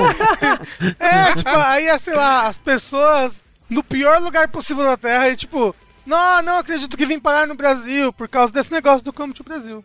Olha aí. Outra dúvida que vem com isso, eu acho que talvez uma das principais aí é por que, que a Nintendo tá escolhendo agora pra vir, né? E o que que mudou desde a última vez? Será que é só porque na época ela tava com o Wii U, que não tava tão bem assim das pernas, e agora ela pode se dar o luxo de, de correr um risco maior? Ou será que ela vai começar a fabricar o console aqui no Brasil? Porque foi isso que ela alegou na época, né? Que importar tava muito caro, né? Será que agora ela vai fabricar? Porque aí talvez pudesse vir mais barato. Assim, fabricar, fabricar ela não fabrica, né? Ela monta. É, não no vai. máximo. é. No máximo. Ela vai monta. montar. É. Isso. Eu acho que o que aconteceu é que o acordo que ela tava fazendo com seja lá quem ela tava fazendo, tá vingando agora. Porque é uma parada que demora muito tempo. Aham, aham. E tipo a Tencent. A Tencent, ela, ela que leva né, o Switch pra China, por exemplo. No Brasil, como a gente viu os boatos uns meses atrás, alguma empresa X tava negociando com a Nintendo pra trazer o Switch pro Brasil. Eu só acho que as negociações estão finalizando agora. As negociações estão melhores, né? É. É, faz sentido. Tipo, é um processo que começou em 2017. Ah, primeiro vai ser. Ah, vamos fazer em fases, né? Primeira loja, depois não sei o que, depois não sei o que. E aí, tipo, calhou de que. Ah, agora vai ser. Vai, agora vai. Aí calhou de ter a porra do, do Corona. Então, talvez seja alguma coisa assim, sabe? Sim. E, e no- e no geral, acho que a Nintendo, ela, tipo, ela. Switch vem, tá vendendo muito, né, velho? Switch tá muito bom. Vendeu mais ainda na pandemia. Tipo, Uhum. todos os jogos que ela lançou, cara, tipo, descaralharam de vender na pandemia de acabar estoque. Teve relatos de que ela correu atrás pra aumentar a produção, pra tentar tentar compensar. Uhum. E aí agora tá voltando ao normal, então parece que agora ela tá conseguindo pegar fôlego de novo. Então, tipo, de repente, com uma oferta maior de consoles aí por vir, ah, num, futuro próximo, faz sentido ter um mercado novo também. Mas vale lembrar realmente que tem isso, né? Que é- essa parada da homologação do Switch já é coisa de, de mais tempo atrás, né? Então é um É. plano que já tava aí e só deu essa coincidência Calhou, né? de estar uma merda agora. Agora, vocês acham que eles têm noção de, tipo, quantos Switches já tem vendidos aqui? Então, era, o que, era exatamente o que eu ia falar. é, e, e- e se isso é algum tipo de incentivo pra eles virem pra cá oficialmente? Hum. Com certeza, cara. Certeza absoluta que, tipo, essa galera que negocia negocia mercado no Brasil, assim, todo mundo se conhece, tá ligado? Todo mundo sabe o que todo mundo faz. Então, cara, com certeza, quem negociou essa volta da, da Nintendo pro Brasil tem esse- esses dados na mão. Com certeza absoluta. Uhum. Tem, tipo, sabe, cara, como que é a movimentação de Switch do mercado cinza, sabe quanto vende jogo, sabe quantos caras é, faturam, sabe qual os esquemas de entrada do- no, no Brasil. Os caras com certeza sabem tudo e falam, ó, gente, a gente tá, olha quanto dinheiro a gente tá deixando de ganhar, É. sabe? E certamente isso foi um argumento para os caras considerarem e voltar pro, pro Brasil. Vamos ver, curioso pra ver isso aí, quando vai ser, qual o preço. Preço, né, porra, eu tô, tô curioso por preços ultimamente. É, eu tô Queria saber curioso de preços. pra ver a temperatura de como vai ser a próxima geração. Ah, então. É um dos motivos que eu quero ver o preço do Switch, assim. Pra ter uma noção daqui quantas Da décadas eu facada. vou ter dinheiro pra É. comprar o console. PlayStation Da facada. 5, 6 mil reais? Eu acho que por aí. Por aí, né? Eu acho. É. É, mas enfim. Bom, em notícias desagradáveis aí, ou. Né, talvez sejam agradáveis no fim das contas, né? Aquela, aquele desagradável que ao longo prazo é agradável. Temos adiamentos de jogos, como por exemplo Deathloop, que foi adiado, Entrou no loop de produção, você entrou num loop de produção. Ele tava planejado pra sair aí no final de 2020, também conhecido como final desse ano. E agora ele foi adiado para o, o fall, né? O outono americano aí, por volta ali de outubro, setembro é, de 2021. Então uns Caralho, bons- um ano de é, qua- adiamento? quase um ano aí de adiamento. Uou! Eles disseram que é pra... é, A pandemia afetou o desenvolvimento, né? O que eles disseram aqui. Justo. Conforme nos ajustamos ao trabalho em casa, fomos descobrindo que entregar essa experiência nova e empolgante, empolgante, no nível de polimento e qualidade que define tanto um jogo da Arcane quanto uma verdadeira experiência de próxima geração, está demorando mais que o esperado. Então foi adiado aí mais um ano, porra. Carai. Que chegue bem, que chegue um, um bom jogo, parece muito da hora, Sim. Deathloop. Que a gente tenha console até lá. E tenha mundo até lá, né? É, é verdade. Já diria Miyamoto, né? Lança logo essa porra, não é isso? Isso. É Foi isso isso que que ele fala. falou. Mentira, é, mas que sai, sai um bom jogo daí. Mas não para por aí, né, Sushi? Não para, porque esse jogo aí, ó, não sei nem como é que ele tá existindo até agora, sendo sincero com você. Que é já o que? A terceira vez que ele é adiado? Que é o Vampire Bloodlines 2. No caso, Vampire the Masquerade Bloodlines E 2. vai virar, vai virar mito isso daí. Esse jogo, ele vai ser uma merda tão grande, mas tão grande, que o pessoal vai até esquecer do primeiro. O primeiro vai deixar de ser um cult, jogo cult. E vai virar só um jogo ruim também. Se ele for merda, mas tiver um coração, ele vai seguir os passos do primeiro. Porra, mas eu não sei se ele vai ter coração não, essa é a parada dele. Porque o 1, ele meio que tem um coração ocidental, né? O 1 é aquela parada que é aquele jogo que ele não era pra ser tão bom quanto ele é de fato. Caralho, Coração Acidental é o nome da minha banda de emocore. Porra. É, caralho. Hum, Ó, chorei aqui. Chorei, chorei lá- lágrimas pretas da sociedade. É mais nome tipo de sertanejo, né? é o isso. É. Vamos contar uma breve história do primeiro aqui, rapidinho, que é o Vampire Masquerade Bloodlines 1. Ele é um jogo desenvolvido pela Troika Games, que é um jogo que vem aí de herança de produzir jogos de RPG pra PC, que fez Temple of Elemental Evil, eu acho, e outros jogos do tipo. E eles foram trabalhar né, nesse jogo aí em primeira pessoa, que era pra ter uma pegada meio Deus Ex, que tinha um mundinho pra você explorar, mas o mundo não era tão grande, mas que tinha bastante possibilidade pra você fazer, e muita liberdade, maneiras de jogar, e rotas, e escolhas, e blá blá blá. Que pra época que ele saiu, que foi 2004, Quatro. foi 4? Uhum. Olha aí, pra 2004 ele era bem avançadinho. Só que a parada é, o jogo saiu bugado, mas que nem uma desgraça. Ele era um jogo praticamente injogável na parte técnica e a comunidade foi fazendo patch e arrumando o jogo. E hoje em dia ele ainda é muito bugado, mas dá pra você jogar até o final. E é um jogo que, que ele é muito legal. Ele faz muita coisa interessante, ele tem um clima muito único e blá blá blá. Acabou se tornando um, sucesso cult. É, e assim, eu acho que tem muito do material base dele também, né? Que, que é muito bom e é muito rico, né? Sim, que é da do universo do Vampiro à Máscara, no Isso. RPG de mesa. E ele é um sucesso cult, mas ficou nisso, né? Até que em 2017, se eu não me engano, 2018, fizeram um anúncio meio no meio da madrugada aqui pra gente, meio surpresa, assim, ninguém esperava nada. Que, ah, beleza, vai voltar. Vampire Masquerade Bloodlines 2 vai existir, publicado pela Paradox, que hoje em dia a Paradox é dona da, da White Franquia, Wolf, né? Ele, é- ele é dono da empresa, da editora que fazia o RPG de mesa. Então ela tem os direitos dos jogos também agora. E ela tá licenciando pra algumas empresas. Tem alguns jogos de Vampiro à Máscara saindo. Esse ano é mesmo, já saiu acho que dois. E a Hard Suit Labs, um estúdio aí que não fez nada muito bom, tava fa- fazendo né, o Bloodlines 2. Eu não botaria fé, ninguém botaria fé, eu acho, nesse jogo. Mas, André, Hum, tinha dois nomes envolvidos nesse jogo. Um muito especial, que é o Brian Mitsoda. Não confundir com o- Mike Shinoda. não, não confunda, por favor. Eu confundo sempre. Jamais. Eu confesso que eu Que aliás sempre agora é confundo. streamer. Exatamente. virou streamer, inclusive. Exato, jogando Stardew Valley no, no Twitch, Incrível. pra quem não sabe. E entrando no mundo das pessoas e avaliando o mundo das pessoas. Porra! O Brian Mitsoda, ele era o roteirista principal do primeiro jogo. E a história tem um final péssimo. Mas durante ela tem uma história muito legal, o Vampiro Bloodlines 1. Então nisso todo mundo ficou, opa, pelo menos a história acho que a gente vai garantir, né não, gente? Porém, além do jogo ter sido adiado agora pro ano que vem também, pra uma data desconhecida, demitiram o cara sem avisar ele. É, Sem avisar, É, É. tipo, Ele do tá dia pra tendo- noite, tipo, olha, você não tá mais com a gente não, beleza? Valeu. ele tá, ele, ele, ele tá trabalhando até hoje. Não avisaram ele.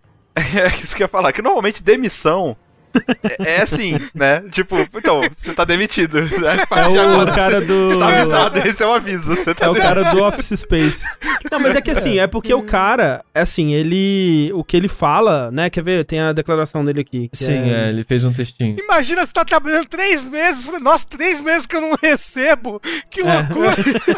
Aí você, ô chefe, por que eu não tô recebendo? Ah, pô, eu te demiti lá em janeiro, você não Eu lembrava que não? esqueci, cara. Esqueci Esqueci de de falar. É porque, é porque falar. às vezes você vê que tá vindo, né? Aconteceu Não. alguma coisa, o desenvolvimento tá com problema, estão falando já mal da sua performance, ou qualquer coisa do É, tipo. você já sabe? recebeu críticas, né? Você já recebeu, ah, é, sei lá, advertências, alguma coisa assim. Ou talvez você é um funcionário, né? Na máquina lá total e você, você é uma pessoa, entre aspas, mais descartável. O lance é que ele diz que sim. Dizer que isso foi chocante pra mim é pouco, né?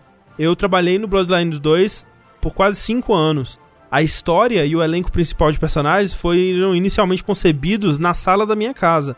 Eu ajudei a desenvolver o, o- a, a proposta para Hard Suit Labs e ajudei a fazer o pitch do projeto para Paradox em Las Vegas.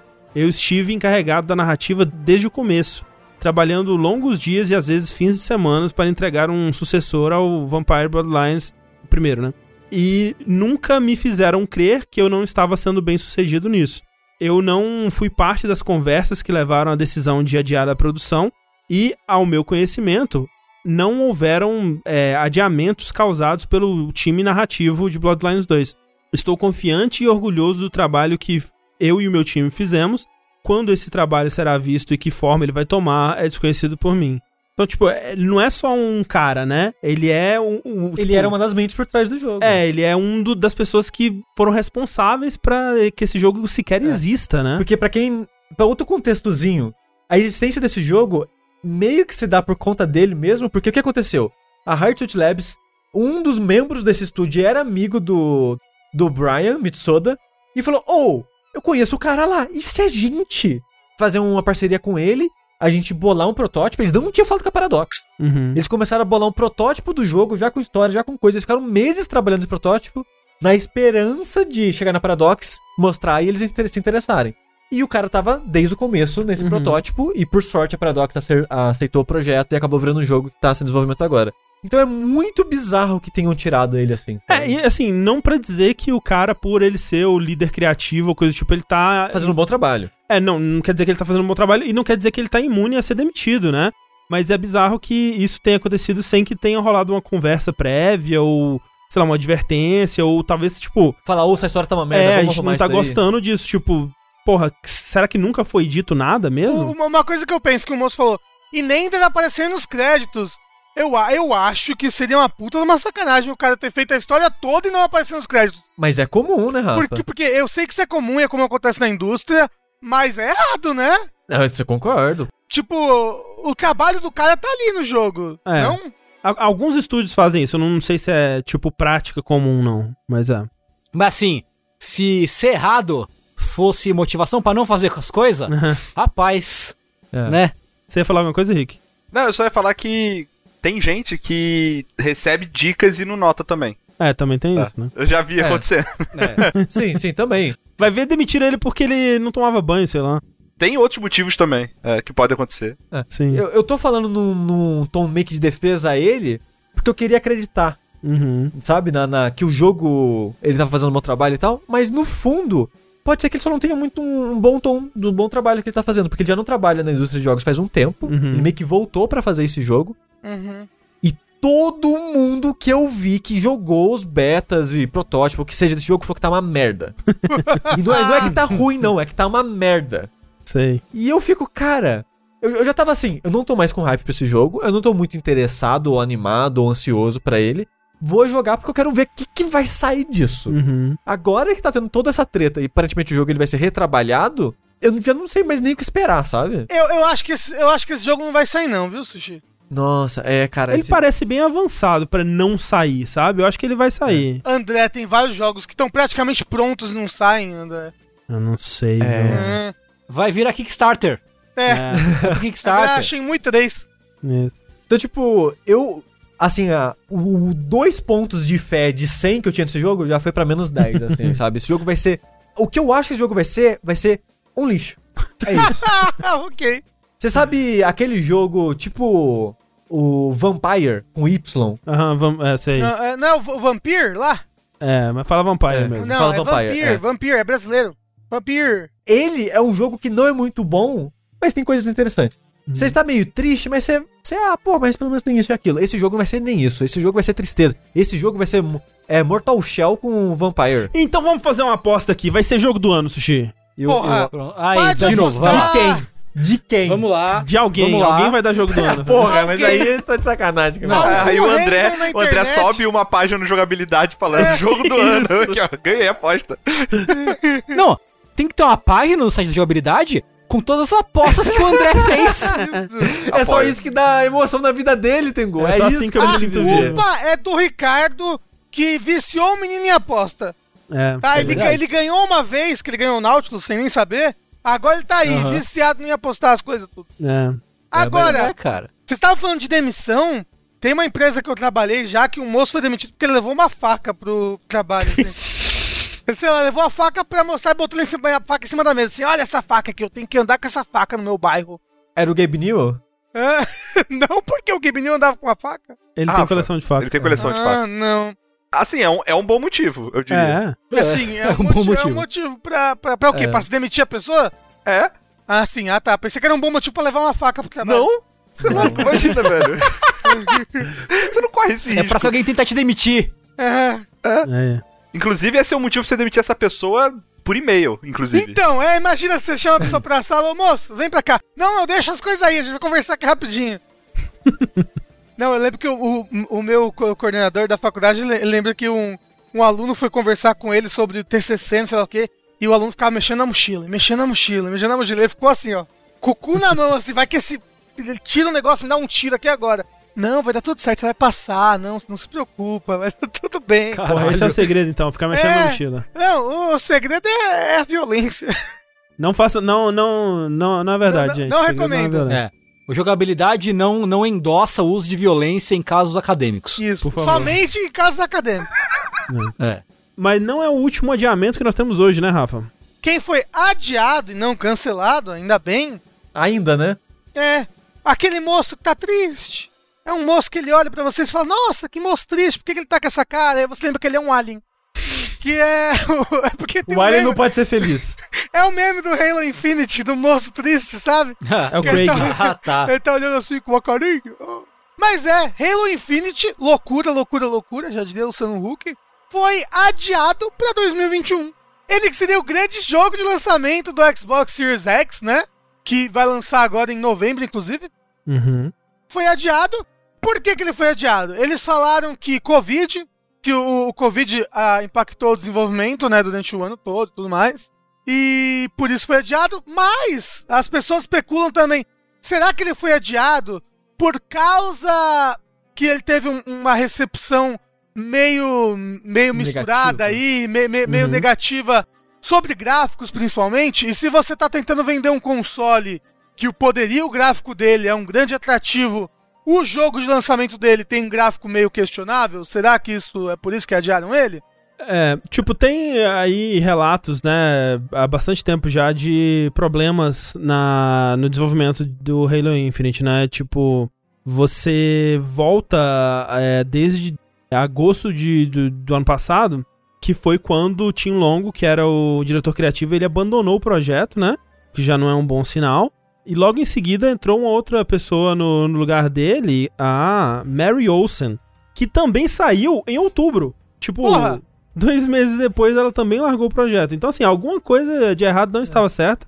Aquela parada que eles terceirizaram o jogo era boato ou já, foi con- já é concreto, já Ah, sabe? Eles não confirmaram, mas tem fontes que dizem, que falam bastante sobre isso, que tem é, é, uma proporção de, de assets e, e coisas terceirizadas para outros estúdios, porque assim, né? Muito comum hoje em dia, né, Sim, que sim, assets E, e materiais, tipo, tudo seja terceirizado para estúdios especializados nisso. Mas aparentemente o do Halo Infinite estava com proporção mais alta do que o normal, o que faz sentido porque a 343, que é o estúdio que está desenvolvendo, ela nunca tinha trabalhado antes num jogo nessa escala, né? Então faria sentido eles estarem precisando de mais ajuda do que um estúdio mais experiente, mais bem preparado para isso precisaria. E também faz sentido que isso causaria mais problemas, né? Porque é muito mais coisa pra coordenar e deixar sob uma visão só e aquela coisa toda. E, nesse boato também eu tinha ouvido a, a história que parte dos motivos que eles terceirizaram tanto do jogo é porque eles estão mais preocupados em lançar a série de Halo do que terminar o jogo. Teve isso também, que eles É, estavam. Mas aí é. Né? Ah, É, é, é boato, É, é. é, bo- bo- boataria.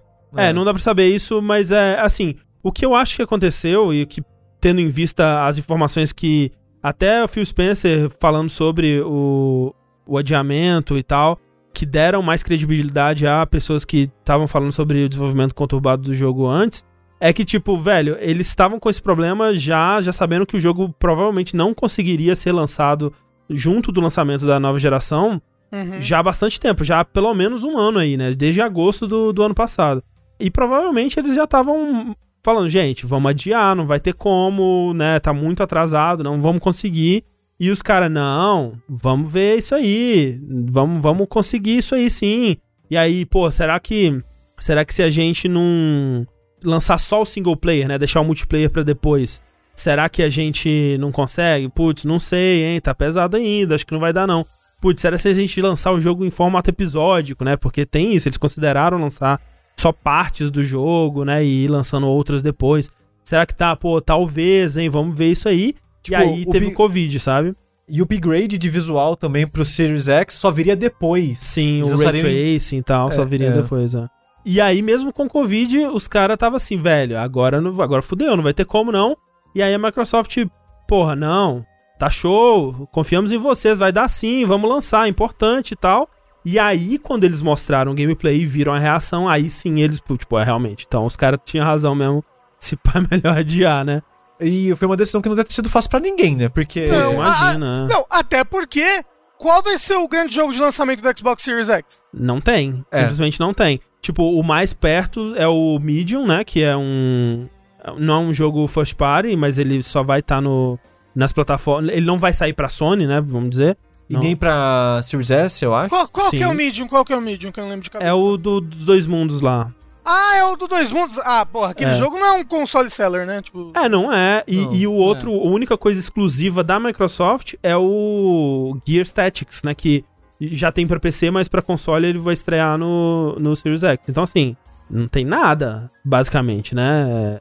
Que você realmente chama de, de, de um. De um. De um. System System seller. Seller, um jogo que vai realmente fazer você escolher um console é, em vez do outro. O que é um grande salto do, do fato de que, porra, o lance do Halo Infinite é que desde o anúncio dele, a gente conhece ele como, pô, é, esse é o jogo que a Microsoft dá certeza de que vai estar no lançamento. né? Desde a primeira vez que ele foi é, anunciado, era isso.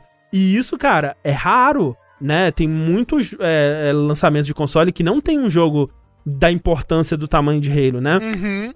PS4 e Xbox One não tiveram um jogo assim. PS3 e 360 não tiveram um jogo assim.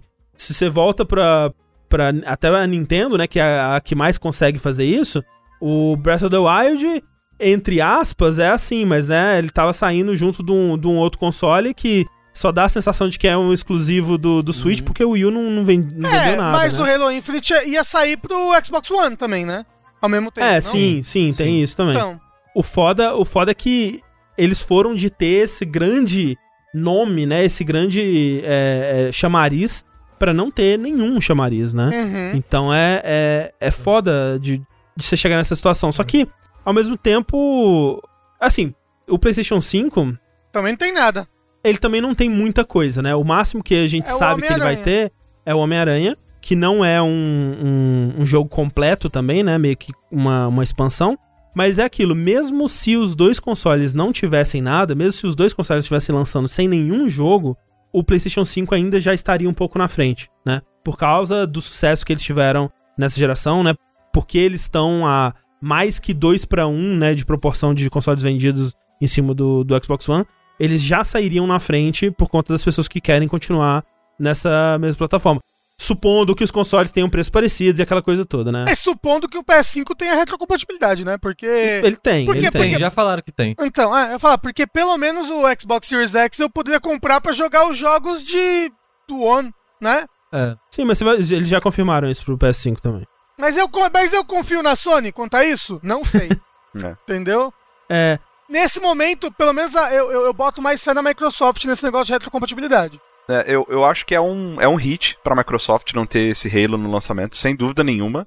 Mas eu acho que, assim, os grandes fatores mesmo nesse início vai ser o preço, é, o preço do Uhum. console, com certeza. A Microsoft, tendo daquelas duas versões, a versão mais barata, então ela tá numa posição até melhor do que a, do que a, a Sony.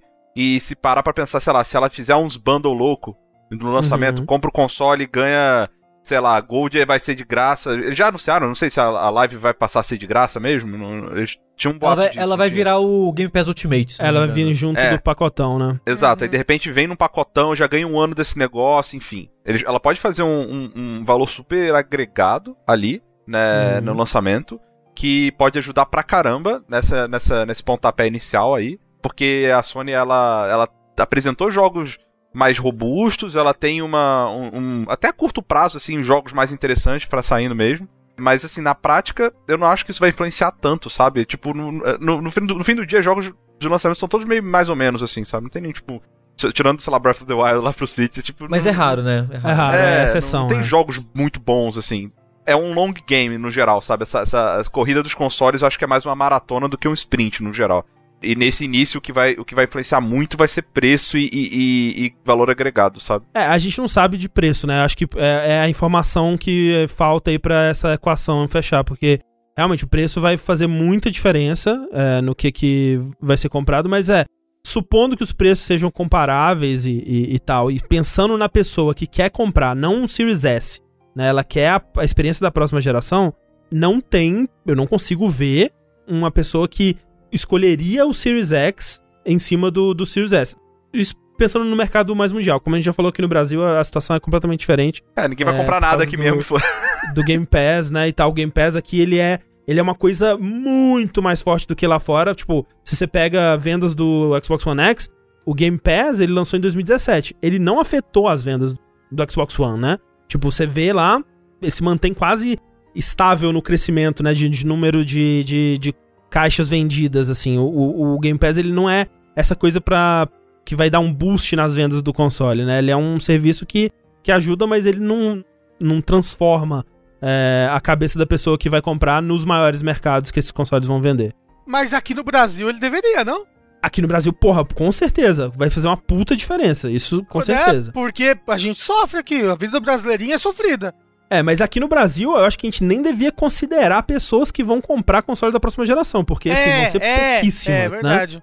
Nem, nem acho que nem precisa considerar. A verdade é que aqui no Brasil a gente tá no. A gente tá o- muito no PlayStation 2 ainda, né? Sim, é. Tipo, o PlayStation 2 vende muito aqui. É, a gente ficou um tempo meio que cobrindo esse espaço que ficou, né? Que a gente tinha ah, muito Play 1 pirata, Play 2 pirata. Beleza, agora a situação melhorou, o dólar Uhum. baixou, as empresas estão vindo, não sei o quê. Xbox 360 também, verdade. É, então, pois é, o, o mercado brasileiro começou a, a- a cobrir esse espaço que ficou do, sei lá, do fim dos anos 90 até o metade dos anos 2000, assim. Sim. Aí agora fudeu tudo de novo, né? Sim. Talvez, desde um pouco depois do PlayStation 4, talvez, não que hoje ainda o, o 360 e o Play 2 e o Play 3 ainda é, não sejam fortes, porque eles são muito fortes ainda. Né, você vai é, em loja, sei lá, você vai lá no centro, você vê o pessoal ainda comprando muito jogo de 360 ainda. Sim, com E, certeza. e- e- não, como eu falei, e jogo de, de Play 2, tipo, Uhum. realmente de o... Play 2, exato. Gente, a verdade é que o Brasil, ele é um país muito miserável ainda. Porra. Sim, não, amor com de Deus. certeza, com certeza. É que a gente vive numa bolha que a gente não tem noção, Né? É, e isso mesmo em épocas melhores, né? Imagina É, isso agora. mesmo como em é que tá. épocas melhores, né? Imagina agora que, que, que muita gente tá dependendo de auxílio emergencial, sabe? Sim. Sim. Assim, gente, Brasil é free game, tá ligado? Uhum. É, mobile. É isso, é, exato. É, mas ou, ou é console pra jogar para jogar FIFA e tal, manjo. É, ou a gente tá falando de Free Fire no celular, a gente tá Uhum. falando de Fortnite, tá falando de Minecraft, a gente tá falando de League of Legends. É, essa é a conversa no Brasil, assim, sabe? Uhum. Sim, não, é total. Então, assim, é, é, é, o Game Pass ele vai, ele vai mexer muito aqui no Brasil, com certeza. Mas eu acho que mais até pra, pra essa geração de agora, sabe? Para as pessoas que daqui a três anos, sei lá, quatro, cinco anos, vão estar comprando os consoles dessa geração pra substituir um 360, alguma coisa assim, sabe? Que aí vai fazer muita diferença. Mas pra próxima geração, sabe-se lá quando né, o brasileiro vai conseguir ter esses consoles. Então é meio que irrelevante. É, e assim, vai depender. Você vai, você vai morar no Brasil do Sul ou no Brasil do Norte, né? Tem Qual desses dois isso. países você vai estar morando? Então, é. Mas assim, eu tava pensando muito sobre É Bacurau. o que que deu na Microsoft pra ela aceitar fazer essa, esse adiamento. Porque, assim, óbvio, de toda forma que você olha, assim, pro consumidor e pra Microsoft a longo prazo, é muito melhor que eles tenham adiado, né? Em todos os sentidos. Tipo, vai vir um, um, um jogo melhor que vai fazer mais jus ao legado de Halo, que vai trazer mais fãs para o mundo de Halo, que vai enriquecer essa franquia a longo prazo e tal. Só que a gente não tá acostumado a ver grandes empresas de, de videogame, quando você olha para um Activision da vida, pensar tão longo prazo assim, né? É, o que a gente mais costuma ver é, cara, o que, que tá dando certo, vamos fazer um negócio parecido, lançar anual até saturar e a gente vai para a próxima coisa. É, é muito disso, né?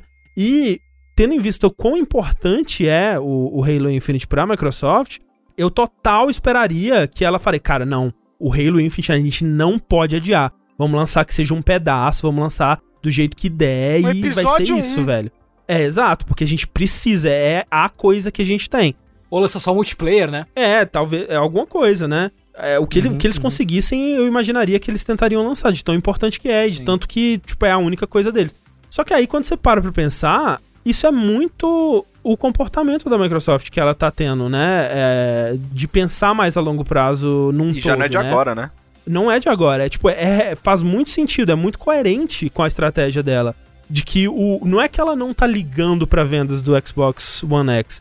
É que não é uma prioridade instantânea, né? Eles estão jogando um jogo mais comprido aí. Né? E isso, nesse sentido, faz muito, faz muito sentido essa estratégia dele. Eu fico pensando, tipo assim, eu não, eu não sei dizer sobre o Phil Spencer, né? Sobre se ele é uma pessoa boa, enfim, essas coisas eu não sei. Não tem como afirmar. De ninguém. Mas é uma coisa que eu, eu tenho, assim, no fundo da minha cabeça o tempo inteiro pensando, cara, esse cara ele tá apostando nessa, nesse futuro de multiplataforma, de, Uhum. de tentar. Que parece muito que ele tá jogando um jogo diferente, saca? Parece que, Uhum. tipo, a Sony, ela tá jogando ainda aquela. A Damas dela ali, tá ligado? Sim. Que ela joga desde o PlayStation 1. Mesmo jogo. Mesma política, mesma coisa e tal. Uhum. E a Microsoft mudou o jogo, cara. Ela tá meio que, tipo, É. pensando, jogando xadrez, assim, sabe? Tipo, pode dar muito errado. Pode ser que daqui a, a cinco anos a gente vire e fala assim, puta, a Microsoft tomou pra dentro, agora é só a Sony e acabou. O que eu sinto é que, tipo, comendo pelas beiradas, o que talvez aconteça é. Vai ter uma bolota no meio da Sony ali, que, beleza, é um monolito forte e, e tal. Mas em volta é tudo Microsoft, tá ligado? Tipo, Uhum. ela não, vai, ela não tá mais jogando. Ela fala assim: ah, beleza, Sony, você ganhou, você ganhou a guerra dos consoles, É. parabéns. Aí É você isso. vira em volta, todo o resto é da Microsoft, saca? Querendo ou não, é mais ou menos o que a Nintendo fez quando ela lançou o Wii, né? Ela meio que tipo, ah, beleza, vocês se divirtam-se vocês duas aí, Uhum. Microsoft e Sony, eu vou fazer o meu bagulho aqui. É isso. Pode dar muito errado, pode dar certo, mas deu certo. E depois deu muito errado. Depois deu E certo. depois deu errado. E depois deu certo. Pois é. Mas foi meio que. Parece que, como, como você falou, Rick, parece que o pensamento é meio que esse, ó. Tipo, ok, vamos fazer a nossa coisa. O nosso negócio aqui, deixa a Sony correndo atrás do, do, do que é mais tradicional e a gente faz, faz o nosso. É, eu vi muita matéria falando, gente, mas, tipo, isso é o que vai editar os consoles vendidos no começo e tal. E, velho, eu acho que a, a, a Microsoft ela meio que tá desencanada disso já. Tipo, Uhum. assim, eu até fiquei pensando assim, cara, mas será que se a Sony chegasse pra Microsoft, antes, né, do, dela começar a fabricar os Xbox One S, se ela dissesse assim, ou, ou Microsoft, pode trazer o Game Pass pro, pro PlayStation. Tá lá, vai ser, vai funcionar igual é no Xbox e tal. Eu fiquei pensando, será que a Microsoft ela nem produziria um console dela? Porque a mente dela tá tão em outra parada já, sabe? E assim, eu não sei, não sei dizer. Possível. O, o Xbox, pra mim, ele parece estar ali só como mais uma ferramenta para as pessoas assinarem e usufruírem da, da, da assinatura, né? Porque a gente tem que pensar também que Ainda é uma base gigante, cara. Não é negligenciável, eu diria. É- ainda é uma base gigante que prefere jogar em console. Exatamente, não é todo mundo que tem um PC ou que quer ter um PC pra jogos, né? Tanto que uns anos atrás a Steam tentou fazer meio que um console, entre aspas. né? Sim. É, com aquele controle maravilhoso, né? Que eles tentaram Sim. É. fazer também. Mas, ó, gente, jo- jogar em PC é um trabalho, né? Opa. Jogo dá uns problemas, nada a ver com o jogo. Console é tão prático. Hum. Cu do peixe, gente, aguarda aí. Aguarda o cu do peixe vem. o cu do novo. peixe. Hashtag aguarda o cu do peixe. É, agora eu quero, sabe o que, André? Hum. Eu quero um futuro em que o Game Pass esteja no PlayStation 5 e não exista console, porque todos os fanboys ficam putos. Todos eles. É isso. Todos. Os de PlayStation, porque vai ter um bagulho do- da, da Sony no Play- do- do- da Microsoft no PlayStation. E os do Xbox, porque não vai ter mais Xbox. Eu quero todo mundo puto. Agora. Isso. Foda-se. O, o, Seria o ótimo. nosso sonho é o gamer puto. É pra isso que trabalhamos. Caralho, já pensou o, todos os caixistas, tipo, ficando sem lar? tipo, como se o prédio deles tivesse desmoronado. E é uma torre mesmo, né? Então, É, Seria todo muito mundo muito puto. Todo mundo, ninguém satisfeito. Nobody wins, piscando na tela. E a Nintendo desiste de videogames e volta a vender baralho. Assim, de novo, muito surpreendente, porque eu acho que não seriam todas as desenvolvedoras, não seriam todas as publishers aí que tomariam essa decisão, sabe? De abrir mão do, do único jogo do, do lançamento nessas É, circunstâncias. eu, eu acho que a Microsoft só tá fazendo isso por causa dessa visão dela nos últimos anos. É. Se fosse essa situação do salto do 360 pro One, provavelmente ela teria feito É, o que você tava certeza. comentando. Com sabe? certeza, eu acho que sim. Mas é, vamos ver, cara. Tá interessante, assim. Tá interessante acompanhar. Sei lá quando eu vou. Vou ter um- os, dois, os dois consoles aí. Eu já Né? desisti. No meu coração, eu já, já entreguei esse Já entregamos pra Deus. acaso, sabe? Chegou pra É. Jesus. Isso, É. mas tá interessante de acompanhar e eu tô muito curioso. Eles tinham prometido, cara, que, que ia ter o anúncio do preço em agosto, né? Que ia ter um eventinho em agosto. Agosto já tá acabando, gente. Pelo amor de Agosto Deus. de Deus, ô, você não entendeu? É. né? E lembrando que o Xbox Series X, apesar do Halo ter sido adiado pro ano que vem, o Xbox Series X vai vir esse ano mesmo, em novembro. É, Eles novembro. confirmaram, fizeram o anúncio. Meio que sem querer, né? Tipo, É. opa! No anúncio de, de- meio que de jus- justificativo do, a- da- do adiamento É. do Halo Infinite, falaram, ah, então lançamento do console em novembro, né, gente? É, teve isso. É. E, e foi alguns dias depois de um monte de vazamento, né? Que tava rolando aí, porque. O Series S vazou, né, na caixa do, na caixa do controle, tá escrito, né, ah, o controle vai rodar no Series X, X e no, Series Se- S. Series Cara, é S. muito estranho essa parada, né? Porque teve isso Pa- algum. pa- pa- Apareceu até proposital, né? É, alguém do. é, então, acho que não, não foi, porque assim, alguém do Twitter tweetou assim, ô, tô com o controle do Xbox é, Series X aqui, mostrou, né, o Robert White lá, um controle branquinho, bonitinho até. E aí, na caixa do controle, tinha lá, compatível com PC, Android, Xbox One, Xbox Series X e Xbox Series S, né? Então, confirmando aí aquilo que a gente estava discutindo outro dia aqui. Será que a Microsoft seria burra o bastante para chamar de Series S, sendo que tem um Xbox One S no mercado que Sim. vai coexistir com ele? Sim. Sim. Sim. Então ela vai. Confirmado aí, é, né? Confirmado já a, a- a existência desse segundo console, que não tinha sido, mas né, os rumores estavam apontando fortemente pra isso.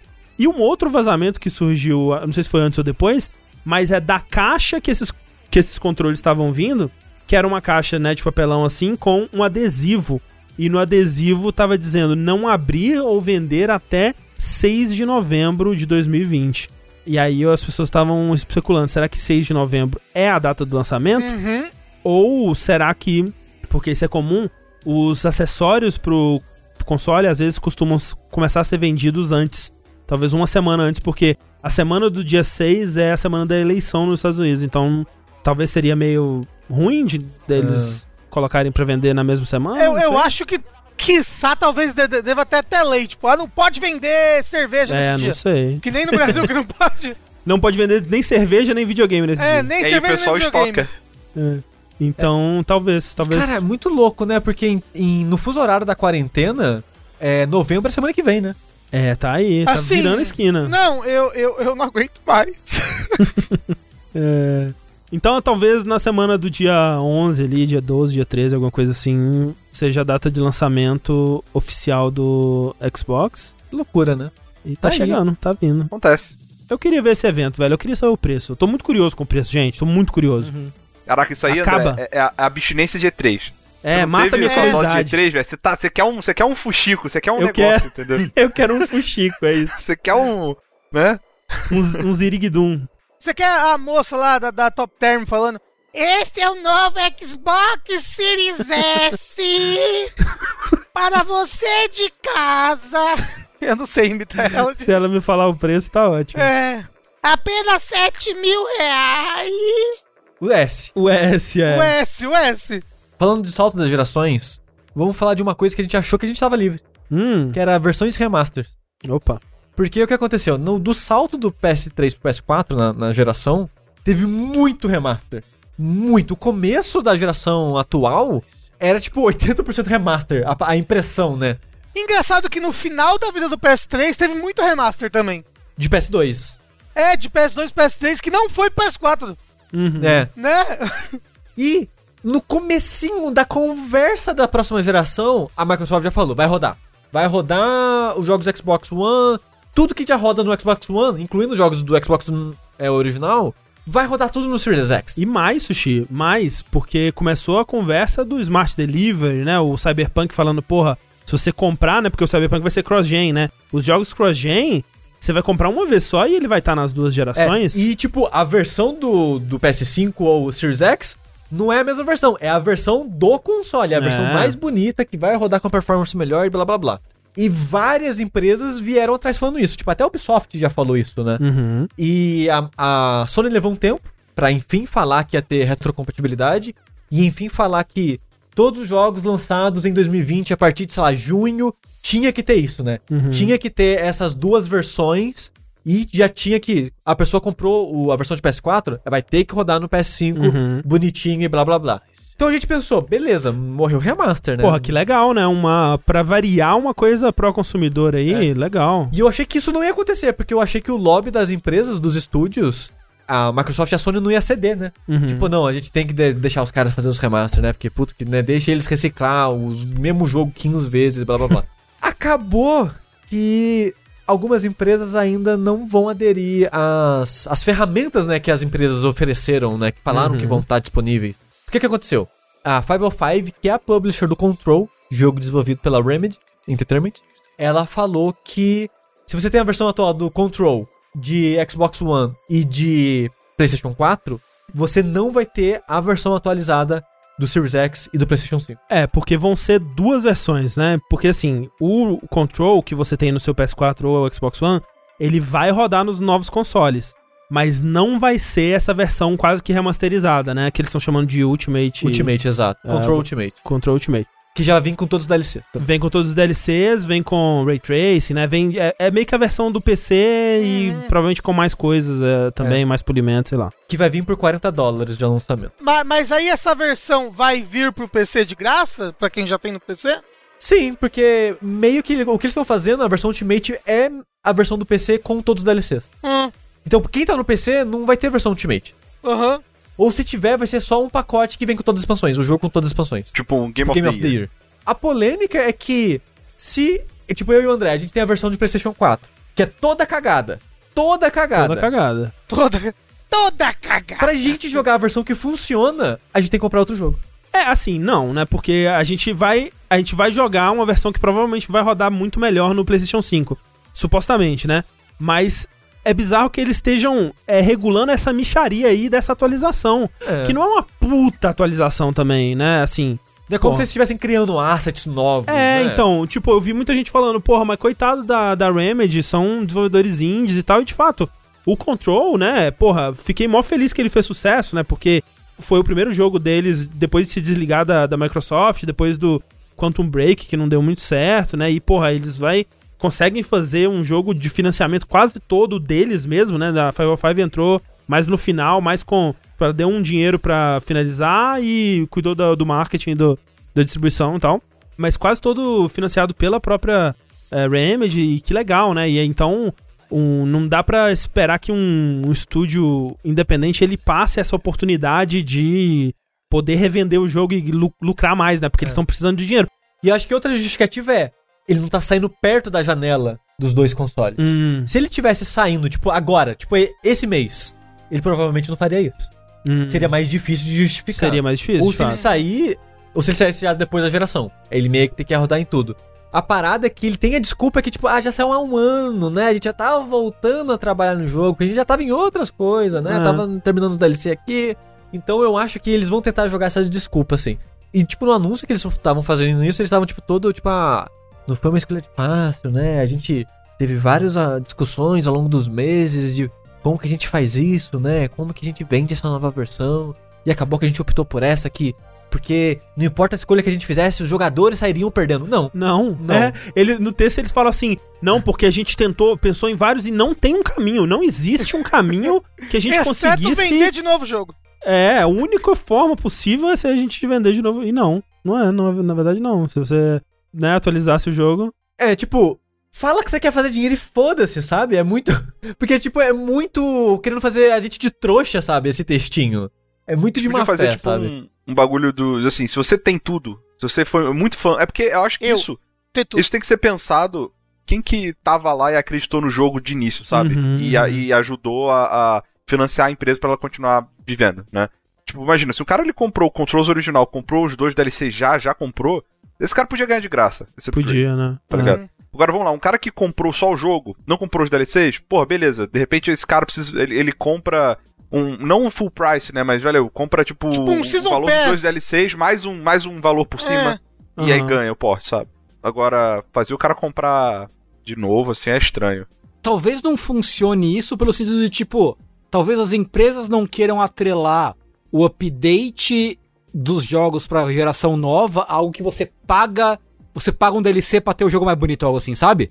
Vocês deu, deu pra entender? Sim, Tipo, sim. ah, eu não, não, não tipo, eu não quero, ele- elas não querem que o, o consumidor ache de, de modo geral que pra você ter esse update você precisa pagar, já que pelo menos a Microsoft já deu a ideia de que é Smart Delivery, tudo vai ser tudo liberado, não sei o que e tal. E eles não querem que as pessoas tenham dúvida, talvez? Eu, eu não sei, eu tô tentando encontrar alguma, alguma justificativa mais plausível pra pra isso, mais lógica pra isso. é. É, o, o problema é que tem já casos onde vai ser isso que vai acontecer, né? Tipo, que vai ter uma versão X num, num, num lado e com, aquele mesma, com aquela mesma compra você vai liberar uma versão muito superior no, no outro lado, né? No, no, na nova geração. E é muito louco que a versão Ultimate, ela tem pra geração atual. E se você É. comprar o Ultimate pra geração atual, aí você ganha o Ultimate É, da próxima é. geração.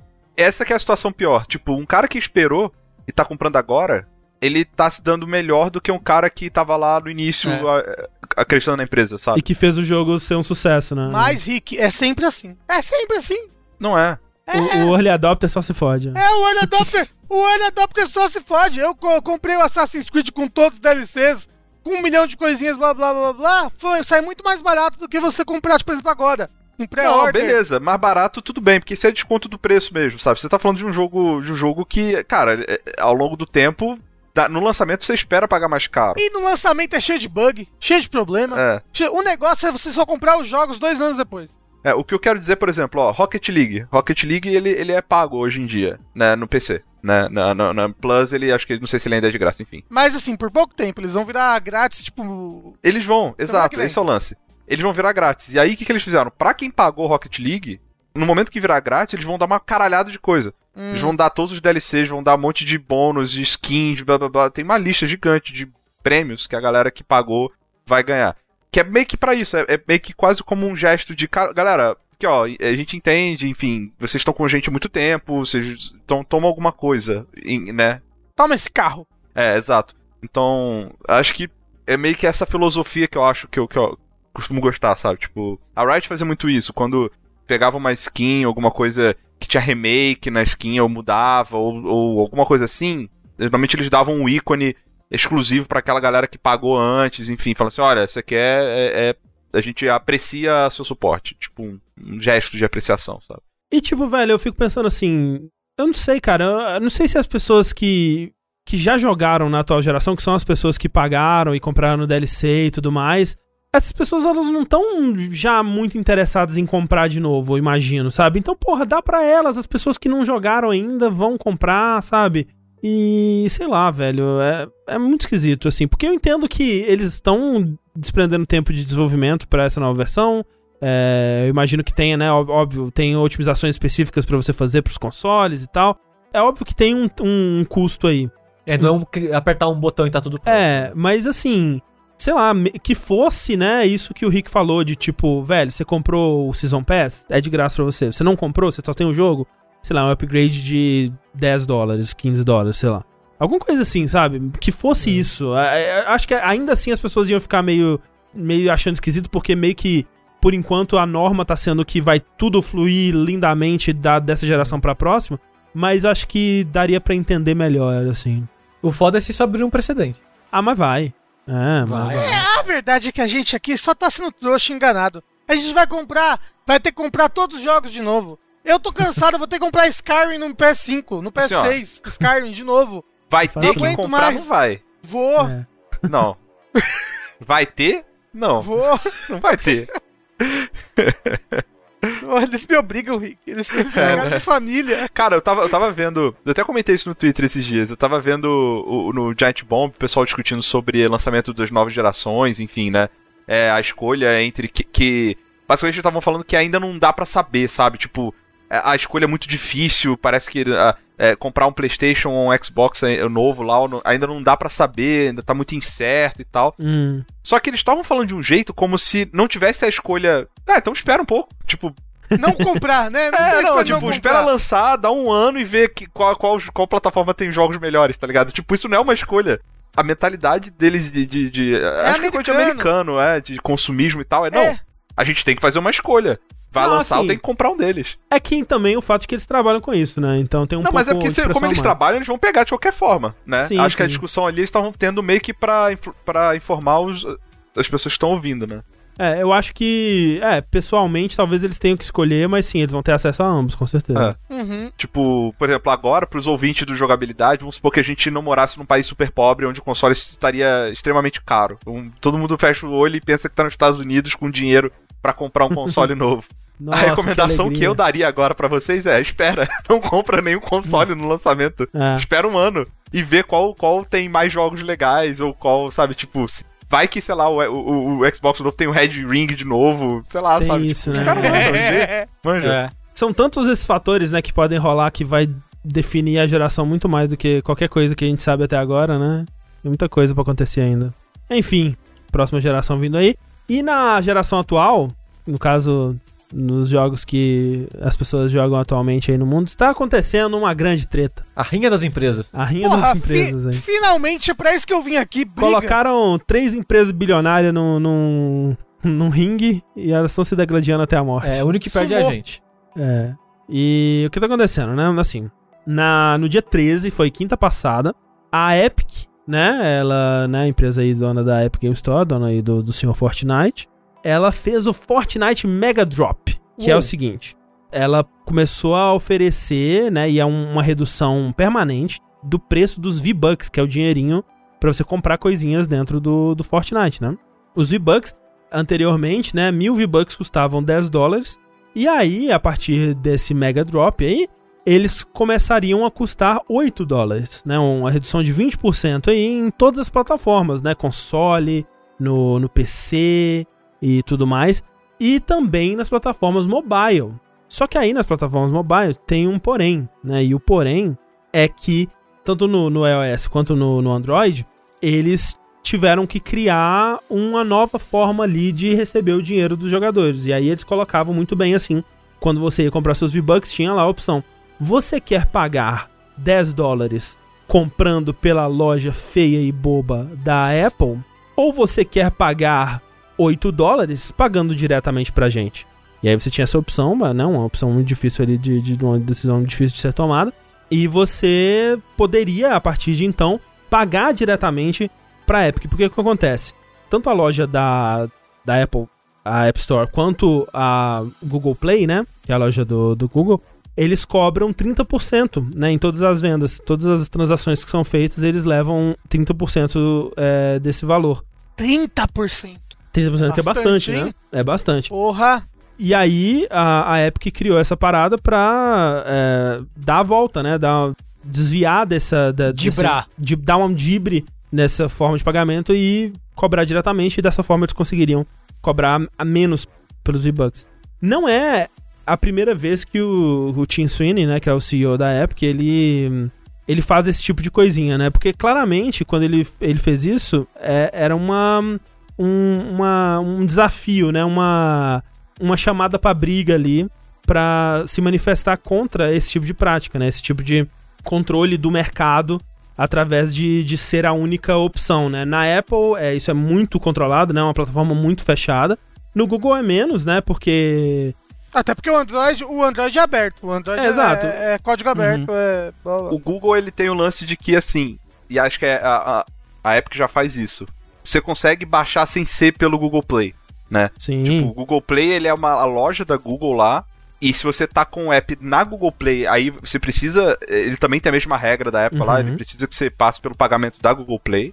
Uhum. Mas ele, sei lá, se você quiser distribuir um link direto, um APK pra você baixar APK, e instalar direto, você pode. E a, e a Google permite, apesar dela ter Sim. um monte de mensagem falando cuidado com isso aqui, pode quebrar seu celular, Sim, sim. etc. Mas ela Sim. deixa. Ah, Mas é porque, como eu falei, o, o Android ele, ele, ele, é, ele é código aberto, ele, é baseado em Linux, o cara era 4. Então ele, eles não mandam na plataforma Android, entendeu? Uhum. Tanto que quando o Fortnite lançou, ele era distribuído só assim, né? Ele era. Você ia no link da Epic e baixava o APK e instalava, né, oficialmente, assim. Só bem depois que eles foram entrar na loja mesmo da, da- do Google. E não é a primeira vez que o Tim Sweeney ele se manifesta contra isso, né? Ele já se posicionou muito vocalmente contra a Microsoft, né? Na, naquela época do Games for Windows, que a Microsoft tentava controlar, né? Todos, os- todos os usuários eles vão ter que passar pelo nosso serviço. Você não vai poder. Você tá no Steam, mas você também tá no nosso, né? Vamos controlar isso aqui e tal. E a, a Epic Game Store, de certa forma, também é uma forma dele protestar, entre aspas, contra é, o que ele vê de errado no Steam, por exemplo, né? Que pra ele é um monopólio, ou era um monopólio, que também cobrava uma taxa que pra ele era muito alta. Então ele fez a Epic Game Store, que cobra só 12%, né? Em cima do- dos jogos vendidos e tem uma margem de lucro é, muito menor. E também a Epic não é a primeira empresa que se posiciona contra essas práticas da Apple, né? Tem, assim, recentemente teve aí, um, tá rolando um, um processo do Telegram contra a Apple. Teve é, ano passado também um que chamou muita atenção que foi o Spotify, né? Dando uma puxada de orelha nas práticas da Apple, que inclusive tá resultando agora na Apple ser investigada na Europa por, por um comitê que vai checar se ela feriu leis antitrust, né?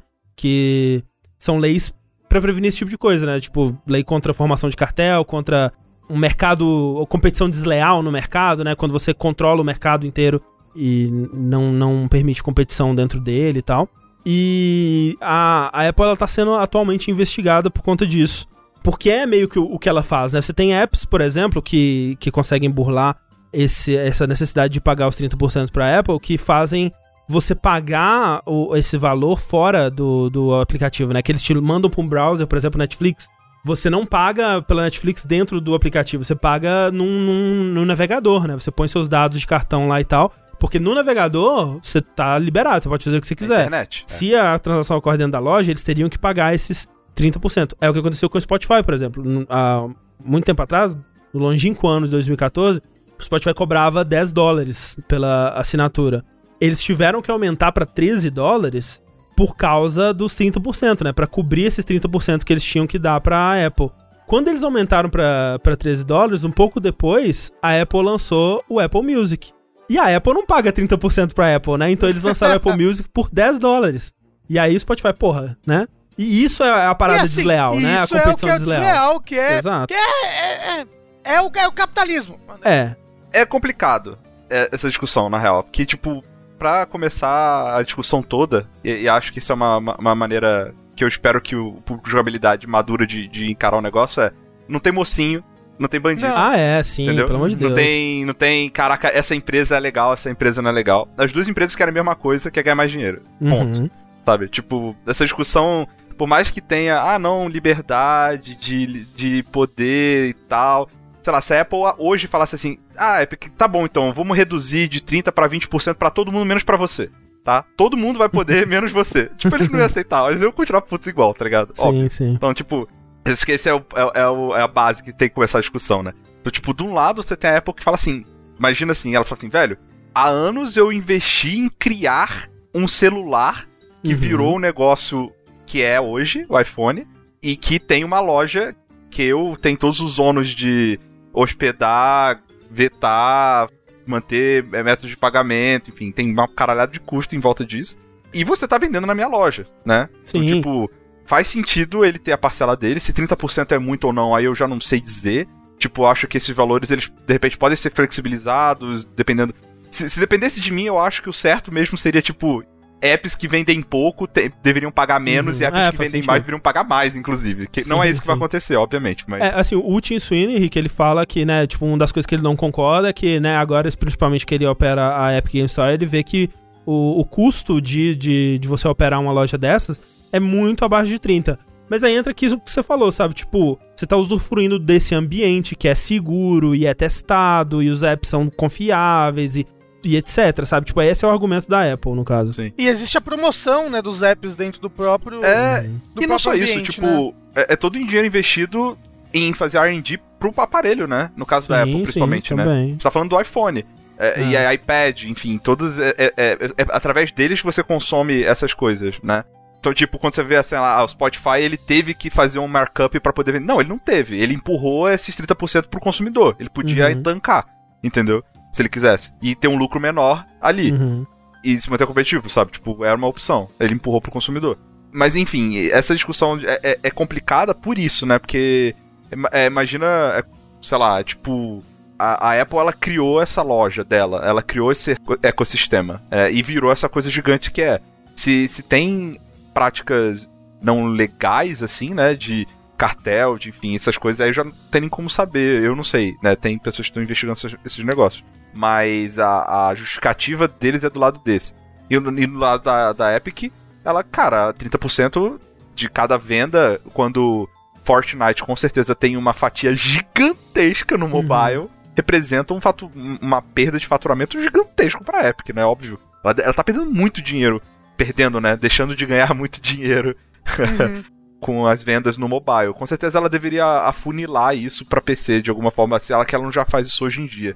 É, que se- acho que pra V-Bucks talvez, é porque V-Bucks parece aquela compra mais impulsiva, né? Então, você direcionar o cara pra um browser e tal, talvez é, não funcionasse muito bem. Mas eu acho que é algo que eles poderiam fazer, sem falta, sem, sem dúvida, assim. É, tem outros sistemas que fazem exatamente isso e continuam, né? Você ainda tem o aplicativo da Netflix, por exemplo, que, que não paga esses 30%. Você tem o Spotify, que atualmente também não paga esses 30%, porque fazem as transações, as transações fora do, do aplicativo. O fato é que, ao criar esse sistema para burlar o, o sistema de pagamentos da Apple, a Epic, veja só, infringiu o- os termos de uso, né? O contrato que eles tinham com a loja, né? Que impedia você de fazer exatamente isso, né? Você tinha que passar o, o pagamento pelo sistema deles. E aí a Apple tirou o jogo da loja, não tem mais Fortnite. Quer dizer, se você tem baixado, você ainda pode jogar, né? Até uma data, acho que até o fim da temporada, não sei exatamente. Que vai ter uma atualização e você não vai conseguir baixar as atualizações. Exato, porque a partir da próxima atualização você já não vai conseguir, então eles não vão conseguir publicar a atualização e vai ficar por isso mesmo. Mas por enquanto, se você tem instalado, você ainda consegue jogar. É, no Google, aconteceu a mesma coisa, o Google também removeu o jogo da loja. Só que no Google é muito mais fácil, porque ainda você tem o APK lá, você vai conseguir, vai ter atualização e tal, só não tá na, na Play Store.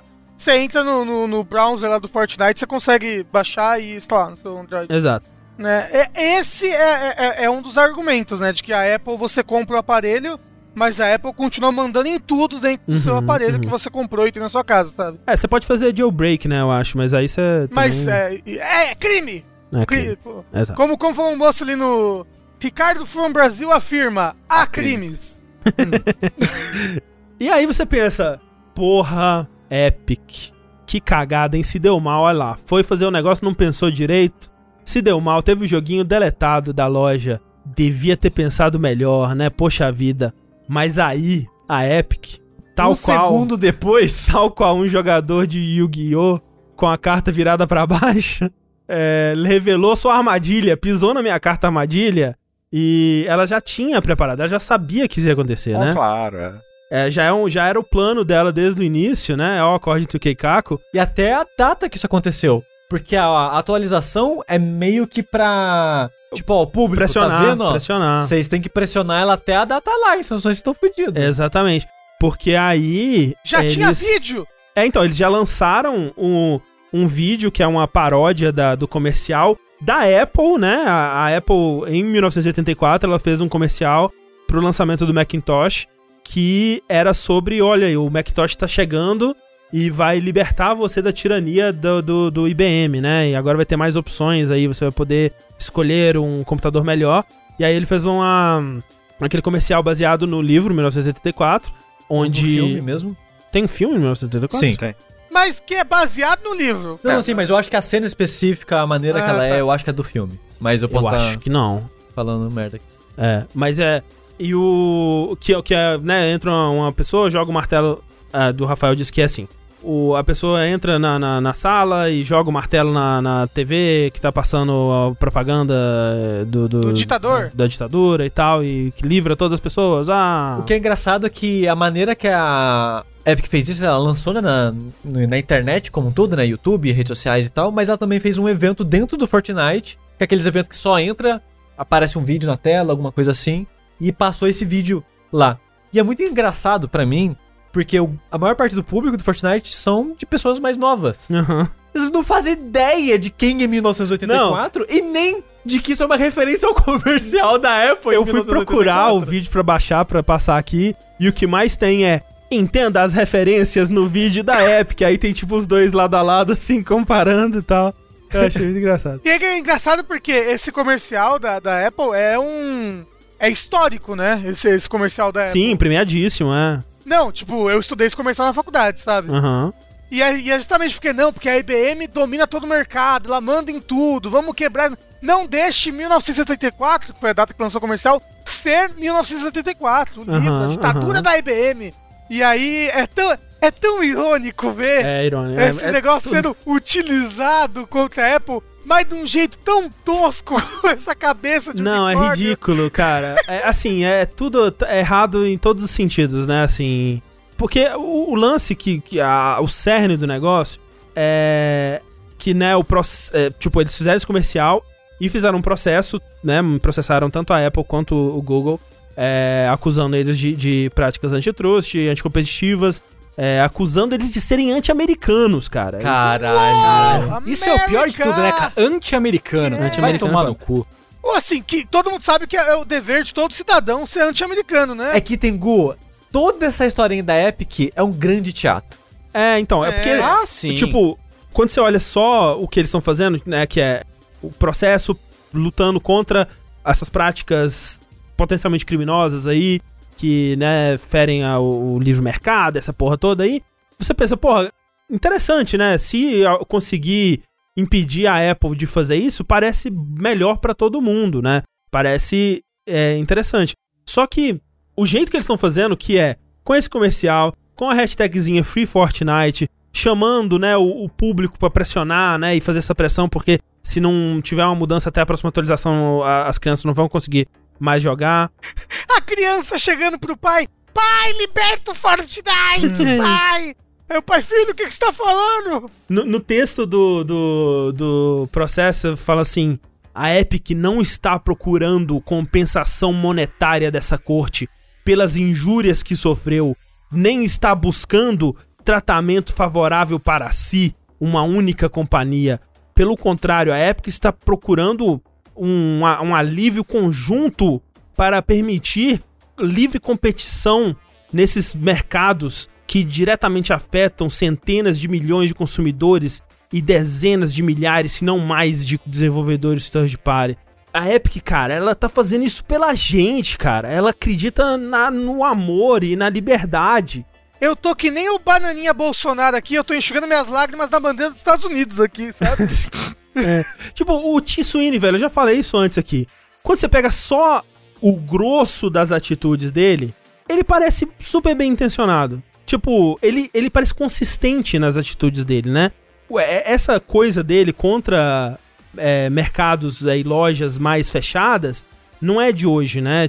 Tipo, Fortnite, por exemplo, foi um dos primeiros jogos a ter crossplay, por exemplo, né? A Epic, ela veio com essa é, alternativa que é muito boa, cara, pro desenvolvedor, né? De, de receber, de ter que pagar apenas 12% do valor total pra, pra loja. A, a busca da, da loja pelos exclusivos, né? Que tá investindo em jogos que talvez nem aconteceriam ou teriam que acontecer de outra forma e tá dando muito dinheiro para esses jogos serem executados da, da melhor forma possível. Só que, cara, essa conversinha, sabe? É esse papo de é por vocês, galera. É por vocês, meninas. É pelas crianças. É pelas crianças. É a Epic existe no seu coração, no sorriso de cada bebê, É, sabe? tipo, é muito usar o público meio que de massa de manobra essa situação É, toda, é, esse sempre- chato, é, pra completamente. trazer, puxar a revolta do público pra tentar manipular isso de alguma forma. É, é é 100% isso. Porque, tipo, no fim, é, de novo, são duas empresas que querem lucro e que estão brigando entre elas, né? E, e chega um dado momento que você não consegue, tipo, se está rolando negociação por trás dos panos pra tentar reduzir isso, de- ir direto com eles, né? Antes de tudo isso acontecer, isso foi a culminação, né? Disso. Provavelmente era um- chegou num momento onde falou assim, cara, a gente não consegue, através da nossa discussão aqui, saber quem depende mais de quem, sabe? Uhum. A Apple ganha uma grana poderosa com Fortnite também, Sim. tá ligado? Não é, não é pouco dinheiro, com certeza, manja. Da mesma forma que a, que a Fortnite ganha, ganha um dinheiro ferrado com o mobile. E aí, tipo, quem depende mais de quem? E aí eles estão pagando pra ver. Essa que é a parada. Tipo, chegou num momento que culminou e falou, ah, então beleza, então vamos ver. E aí, então vamos ver, tá ligado? Uhum. Uhum. e foi escalando de um nível, mas que no final do dia, assim, se a, vamos lá, se a Epic, que a Epic quer acontecesse, que é a redução desses, desses percentuais, e eu tô falando Apple, mas o Google também, tá? Se a gente tivesse essa redução, quais seriam os efeitos disso? Cara, de fato, tem, muita, tem, muito, tem muito desenvolvedor menor que ia ganhar mais dinheiro, é, realmente talvez é, é, é, aumentasse a quantidade de novos aplicativos entrando, porque pode ser um, um negócio mais de fácil acesso, enfim. Realmente tudo isso poderia acontecer mesmo. Não é, não é absurdo pensar É, isso. vai dar, daria até pra competir melhor com os aplicativos da própria Apple, que hoje em dia é muito difícil por causa Exato, disso. né? exato. Então dá pra, dá- realmente dá pra entender isso. Mas a forma como foi feito, eu fico um pouco assim, porque por um lado a Epic tá certa de usar a força dela que é essa. Aham. A, a força dela é de tentar mobilizar o que ela tem de asset ali. É uma caralhada de gente que joga Fortnite, é isso. é, Sim, é esse sim. que é o poder dela, né? Por outro lado, cara, eu, eu fico muito, muito receoso com essa pegada de propaganda dentro do jogo. Manja. Sim. Somente sim. considerando um jogo, cara, que criança joga, velho. Sabe? É. Tipo, é um jogo de que tem muita criança jogando. E, e que, velho, uma empresa bilionária tá passando uma propaganda no sentido mesmo de, de passar uma mensagem que beneficia ela, especificamente, diretamente, pra essas pessoas que, de repente, são vulneráveis, sabe? Não, e, e, cara, O, o, isso me gigantinho incomoda. acordou, Ricardo. o jeito que foi feito, que é tipo, eles poderiam ter chegado e falado: a gente tá processando vocês porque a gente acha que essas práticas não são legais, a gente gostaria que fosse reduzido dessa forma por causa disso, disso, daquilo, etc. Toma aqui o processo, vamos, vamos lutar contra. Com, é, vamos lutar aí na- nas cortes, sei lá. Só que o jeito que é feito é tipo. Meu Deus, a gente só tava querendo vender os nossos V-Bucks mais baratos para você, nosso público. Olha o que a Apple está fazendo contra a gente. Meu Deus, estamos tão surpresos. Não esperávamos que isso fosse acontecer. Agora cabe a você lutar pela liberdade. Junte-se a nós nessa batalha e vamos lutar contra o grande vilão que é. Tipo, não precisava É, dessa narrativazinha fake, sabe? Tipo, ele- é óbvio que eles sabiam que isso ia acontecer. Era o plano deles que isso ia acontecer, é claro, né? E pra que esse teatrinho, sabe? Pra fazer isso tudo e tal. É, é que nem quando, né, em outras oportunidades, o Tim Sweeney falou: não, porque se a Valve abaixasse o, o- as taxas, sei lá, que, que ele prometeu que ele faria, sei lá, seria fechar a Epic. Ou para, não, ele falou que ele ia parar de ter exclusivos na Epic, um negócio assim. E tipo, sabe, joga essa coisinha assim, esse draminha assim, só pra, pra sei lá, velho, é, dá muita preguiça. É porque, tipo, por exemplo, imagina um, num momento, sei lá, que nos Estados Unidos tem algum presidente que tá candidatando que tem uma política que quer aumentar a taxa de videogame, sabe? Tipo, cara, não, Uhum. quero aumentar a taxa com videogame porque é parada de luxo, esse dinheiro vai ser investido na saúde. Lá. E exército? Que saúde? Não, não, tem eu saúde tô nos dando exemplo de Unidos, saúde Ricardo. pra ficar mais ambíguo mesmo, Rafa. É pra ficar mais ambíguo mesmo, saca? Uhum. Tipo, da saúde que seja, sabe? Sei lá, próximo Barack Obama, enfim. Não Uhum. sei, não importa. Ponto é. Imagina nisso, aí chega a Epic e bota uma propaganda dentro do jogo contra, sabe? Tipo, vale pro seu pai votar no outro presidente que aí você vai ter desconto, no- sabe? Tipo, cara, é, é muito Uhum. poderoso isso, é muito perigoso isso. Manja? Sim. Se você não usa da maneira correta, isso é muito perigoso. E, e isso me, é, é isso que me causa medo, manja? Sim, porque agora eles estão fazendo pra uma coisa que, tipo, a gente consegue ver que pode ser boa, né, no fim das contas, se caso dê certo. Mas realmente, dá pra eles usarem isso porque eles quiserem, realmente, né? O que define o que é bom, né? Eu falei, não tem bom ou ruim, né? Tipo, Aham. não dá pra definir. É, assim, se der certo, pode ser que seja bom. Sim. é, pode ser que seja ruim também, né? É, se você é um funcionário da Apple, provavelmente você não vai ficar feliz. É, sim. Porque realmente, né, é, é aquilo, não é como a- essas práticas da Apple, elas parecem bem prejudiciais, realmente, né? Mas vai saber, né? Talvez elas estão lá por um motivo também, talvez... Não, dinheiro. eles- Não sei, não sei, né? Talvez as coisas, tirando esse 30%, talvez as coisas piorem ainda, não sei. Não dá pra saber. Mas o lance é, aconteceu isso aí, essas treta toda aí tá acontecendo ainda, na verdade, e alguém falou assim, mas a, a Apple também tinha uma carta armadilha. Mas não é carta armadilha da Apple, não. Essa carta armadilha também é da Epic. Porque agora a Apple tá dizendo que não só é, vai tirar, né? Continuar, não vai voltar com Fortnite nem porra nenhuma. Como agora que a, a Epic infringiu o contrato, ela vai ter que desfazer toda a parceria que existia com, com a Epic.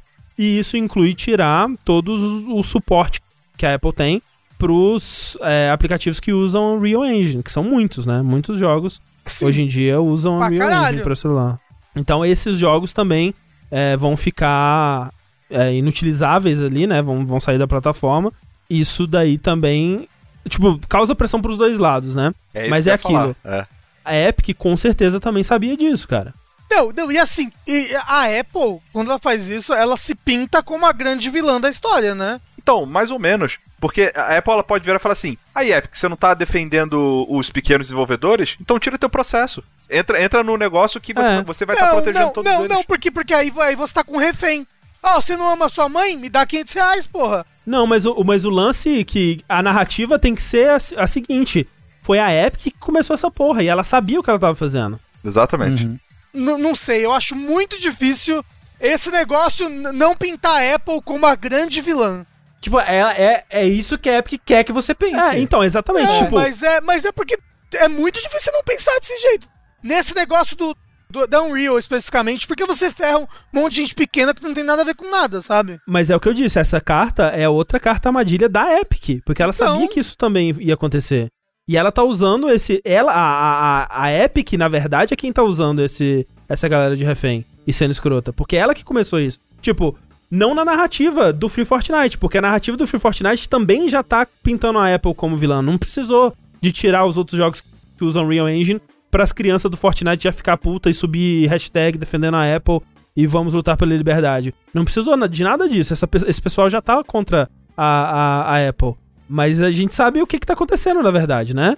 O, o- de onde que vem isso e, e quais foram as intenções originalmente aí. Quem deve estar feliz com isso é a Unity, né? É isso. Moral da história: quem vai perder são as pessoas que não estavam nem sabendo o que estava acontecendo, tiraram jogos das pessoas, vão ficar sem dinheiro, vão se fuder. Enquanto isso, a Epic vai dar os seus pulos, vai dar seu jeito e tudo vai voltar ao normal. Né? É, eu acho que não vai chegar a tirar os jogos, né? Elas só não conseguem atualizar, né, os jogos. É, e se for jogo online, então? Não vai atualizar o jogo online? Tipo Fortnite, né? Vai ser. O Maciel disse, André, às vezes o brainstorm não chegou tão longe. Confia em Confia. empresa grande. Tem bando de gente amadora tomando decisão. Ah, ba- empresa bilionária, assim, com a Tencent por trás. Essa parece um plano muito bem arquitetado, como o, o, Sushi disse. Até o, a- o período, né, assim, onde eles decidiram fazer isso. Parece algo que eles estão pensando em fazer há muito tempo já, gente. Eu não sei. É, que nem o Rick comentou, não é improvável que já tivesse alguma discussão interna entre as empresas. Uhum. Não foi do jeito que a Epic queria, aí pensa, beleza, vamos fazer do nosso jeito então. É, Vamos forçar isso aqui. Eles estão, em vez de descalar, estão escalando. isso. Não, assim, ó. A terceira guerra mundial vai ser entre empresas. Sim. sabe? Vai ser o. o- assim, do, do, do- do jeito que as mega, as mega corporações estão deci- decidindo praticamente a, a política nos últimos anos, né? Ah, é. Vide Facebook. Sim. Cyberpunk é isso. É isso, estamos chegando nele. O pessoal, ai, estão adiando o Cyberpunk. Não, gente, tá cada Tá vez aqui mais já. próximo. É. Tá aqui. Chegou o Cyberpunk, está, você está vivendo ele, é tão realístico, olha os gráficos. o Bruno Brades falou um negócio que faz sentido, né? Que tipo, se a Epic realmente quisesse fazer uma pegada tipo como ela fez contra o Steam, ela lançava o celular dela pra jogar É Fortnite. isso. tá? É. É. Hum, Fala, vou fazer aqui o Pode Epic crer. Phone. Sim. Ó, Rick, Epic Phone, hein? Bota o fé, o próximo passo. Olha aí. Tudo isso é um marketing do Epic Phone que tá vindo aí. A Tencent já é dona de alguma empresa de celular, Rick? De hardware de celular, no caso? Você diz que fabrica celular? Cara, eu chuto que sim. É. Na dúvida, fala sim. Não tem chance de a acertar. Tencent? Será que a Tencent? Na dúvida, fala sim. Uhum. Mas enfim, é isso. Vamos aguardar aí novos desenvolvimentos dessa treta. E tá tretando fortemente aí, né, gente? E assim, é, entre a Apple e a Epic a gente torce pela briga, né? Mas agora falando de uma coisa que, de verdade agora, vai ser uma, uma grande perca para os jogadores do mundo inteiro. É, o Será mundo vai, chora. Tengu? Eu vi gente comemorando. É, então, pois é. Mas vamos lá, uma coisa de cada vez. Recentemente a gente recebeu a notícia de que Yoshinori Ono, da Capcom, o Homem Blanca, é o Homem Shoryuken, vai sair da empresa. Depois de quase 30 anos de casa. né? Uau. E quando eles falam sair da empresa no Japão, é literalmente poder sair da empresa, que ele tá fazendo crunch faz 30 anos, preso lá dentro. Cara, eu tava lendo uma. relendo, na verdade, uma entrevista muito boa que ele deu pra Eurogamer em 2014, que foi logo depois que ele recebeu alta do hospital. Nossa. que ele tava fazendo tour de promoção, acho que era do Street Fighter Cross Tekken. E aí ele meio que chegou em casa, não sei o que, foi tomar banho, ele viu a visão dele ficar embaçada, embaçada, embaçada. É quando a fumaça chegou no olho dele, ele desmaiou. Caralho. A esposa dele achou ele desmaiado no, no, no, no banheiro, correram pro hospital. E o médico, pá, examinou, não sei o que, foi tudo bem. Ele falou, nossa, seu Ono, você tá, tá, vida louca, né? Ele, não, não, não, nada assim não, tal. E que ele tava trabalhando muito, tá viajando muito. E essa entrevista é muito interessante, porque o entrevistador comenta disso, né? E o Ono dá várias pontadas, várias cutucadas na Capcom a respeito disso, falando, cara, que o, o entrevistador perguntar, porque, na verdade, o que eu ouvi dizer é que na Capcom o pessoal fala que pra você descansar, pegar leve, não sei o que, né? Ele fala, cara, não. Tipo, eu chego de uma viagem na minha mesa, tem um bilhete pra outro avião, pra outra viagem. Socorro. E todo mundo fala pra eu pegar leve, mas todo mundo, ninguém, li- ninguém limpa o meu cronograma, tá ligado? O meu cronograma tá cheio. É tipo isso, é, é, o- é aquela parada que fala assim, não, mas a gente incentiva os nossos funcionários a não fazerem hora extra, né? A sempre ir embora no horário, mas ali o cronograma, né? O, o, o milestone ali, né?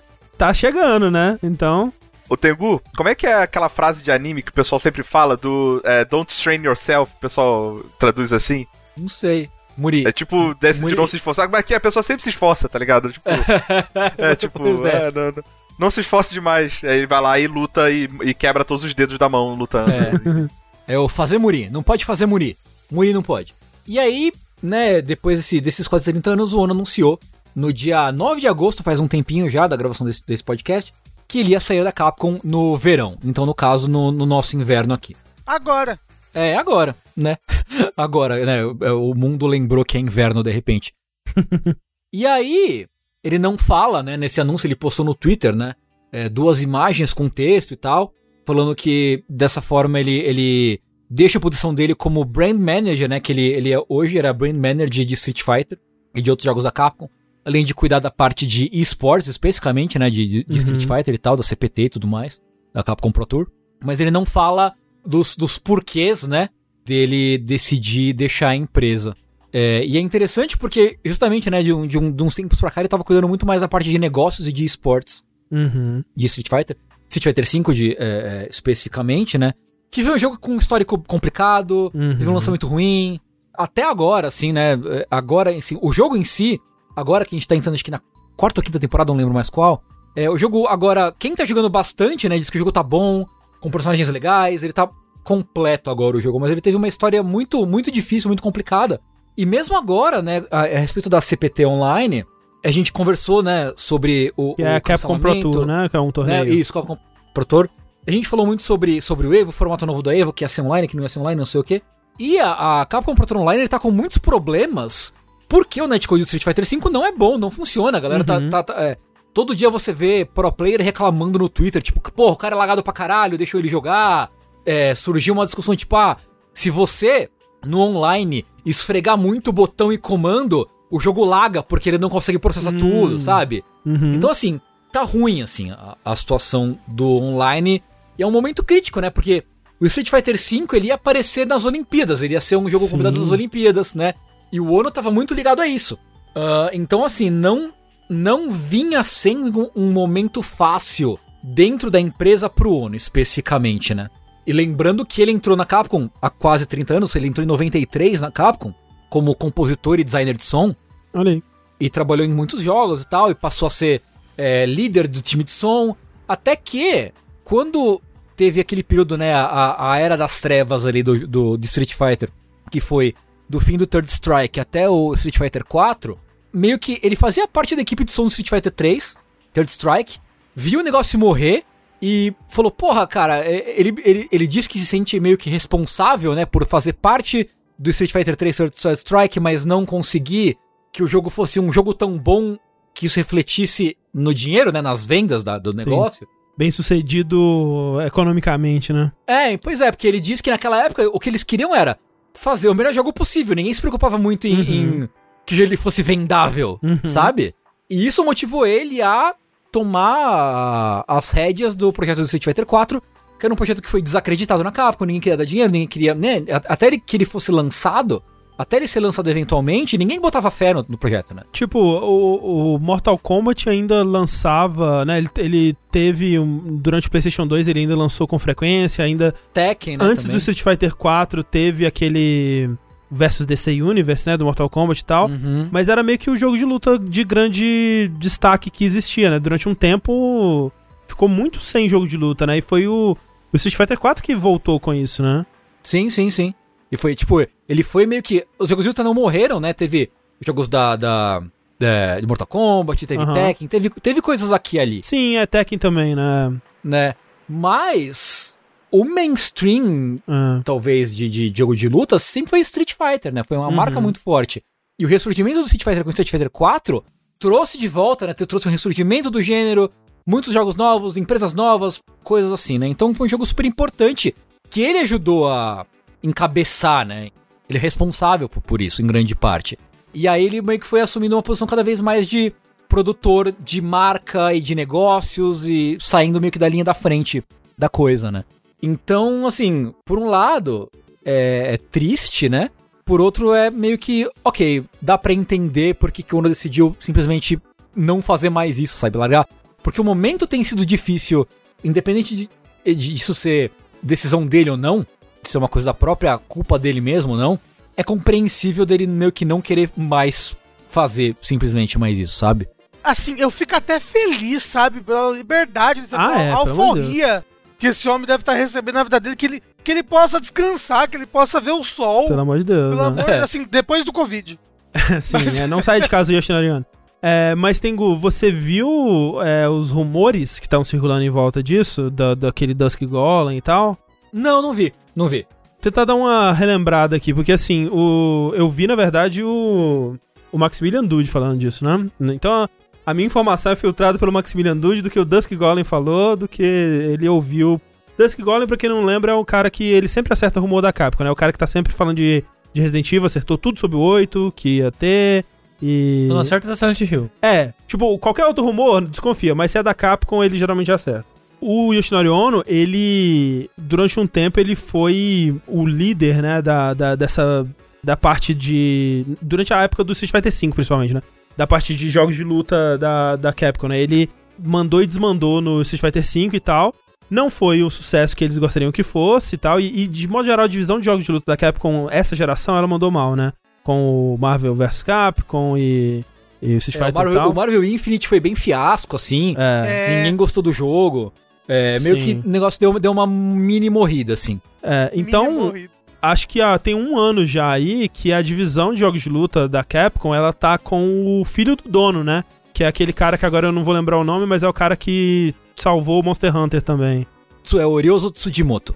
Ryozo Tsujimoto, esse cara aí. É. Que agora é ele que tá cuidando da, da parte de jogos de luta. E quando ele ah, assumiu na, na- na- nessa divisão, o Ono ele foi como é, demovido. Como, como que você fala quando alguém, ao contrário de promovido, né? É demovido. Uhum. Rebaixado. É, mas é de- demovido eu acho que funciona também. Demovido. É, demovido e rebaixado, né? O cargo dele foi Nossa, piorado, digamos assim. Rebaixado, ele não passa mais lom- em lombada agora, bichinho. Isso. É. E pra, e pra esse representante que isso que o Tengu falou, né? Do cara mais que lida com esportes e a marca e tal.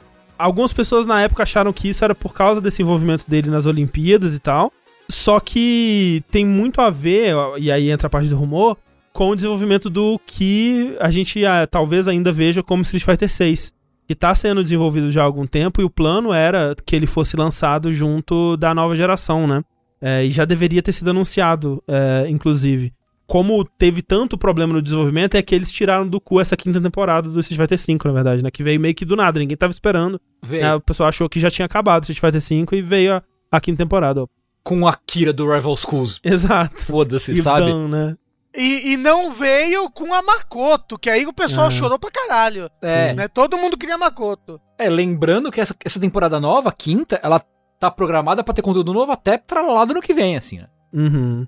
É, e, e aí, assim, o lance é, ele tava encabeçando esse desenvolvimento do Street Fighter 6 que não tava dando certo, o pessoal não tava gostando, não, não sabe por quê, não tava funcionando bem lá, parece que ia ter é, foco em batalha de dupla, né, tipo um Marvel ou um Dragon Ball, assim, Uhum.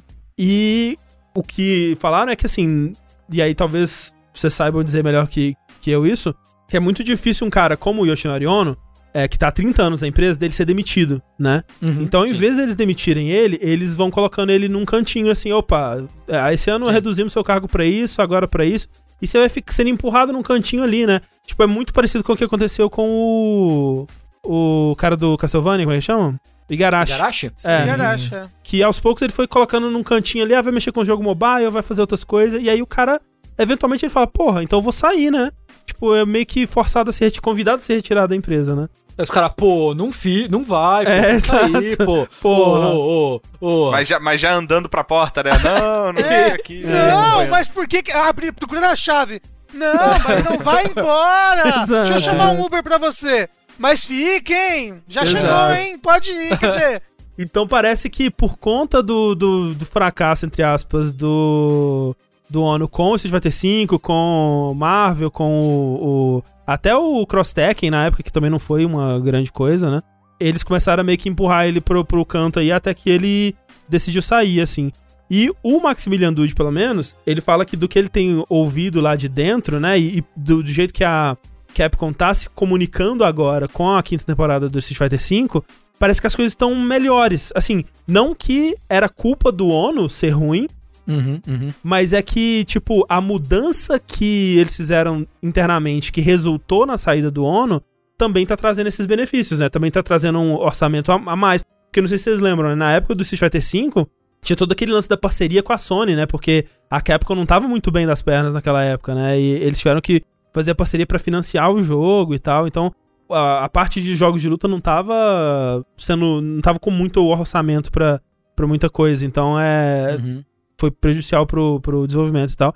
E hoje em dia parece que eles estão se comunicando melhor, mais abertamente, né? Os, os próprios produtores, o diretor do jogo estão aparecendo em live pra falar sobre o jogo e tal. Uhum, uhum. E o Maximilian Dude tá empolgado pro futuro do Street Fighter, então eu também tô empolgado.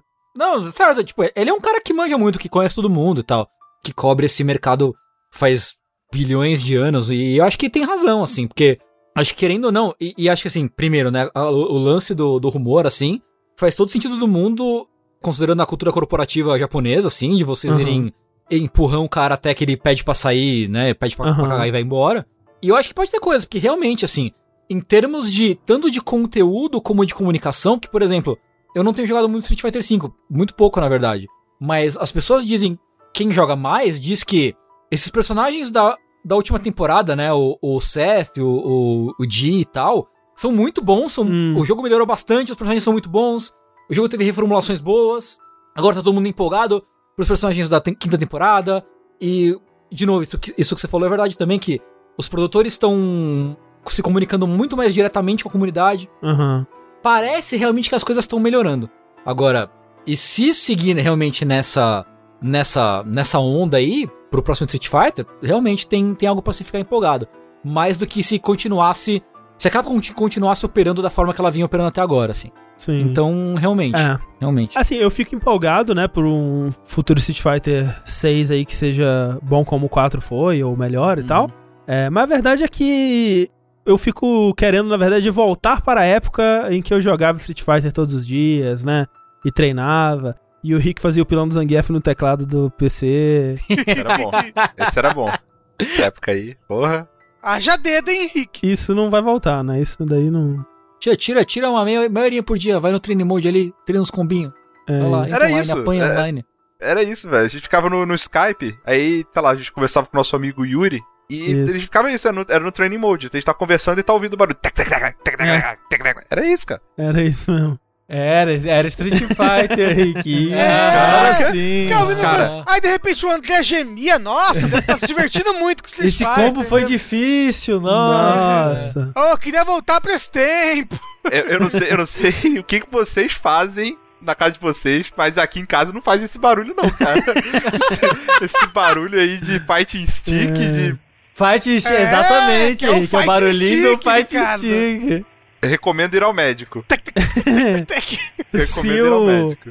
Ono vai poder descansar e Street Fighter vai melhorar, então é win-win pra todo mundo aí. Eu só espero que ele tenha um emprego depois, que ele vai ter conta pra É, pagar, né? tomara, tomara aí. Ah, aposen... não, não tem aposentadoria no Japão, gente? Tem que aposentar, né? Uma hora. Uma hora Ra- tem. o Rafa, ele tem 30 anos ainda. é, Ele só tá assim porque ele tá cansado. ele nem nasceu dentro da Capcom, né? É verdade. Isso. É.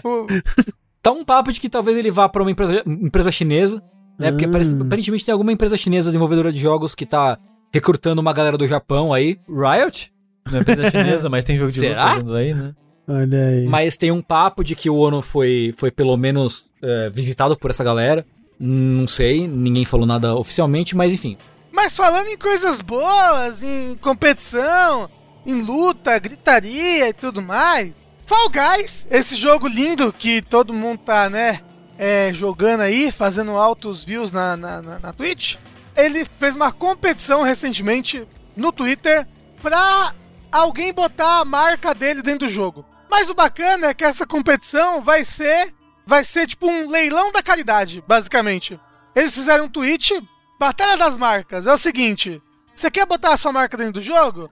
Dá reply nesse tweet falando quanto você vai, qu- quanto você está disposto a doar para essa entidade aqui, que é a Special Effect, que é uma entidade britânica que auxilia, tipo, gamers com PCD Hum. né? Então, tipo, quanto você, marca, está disposto a doar para essa entidade?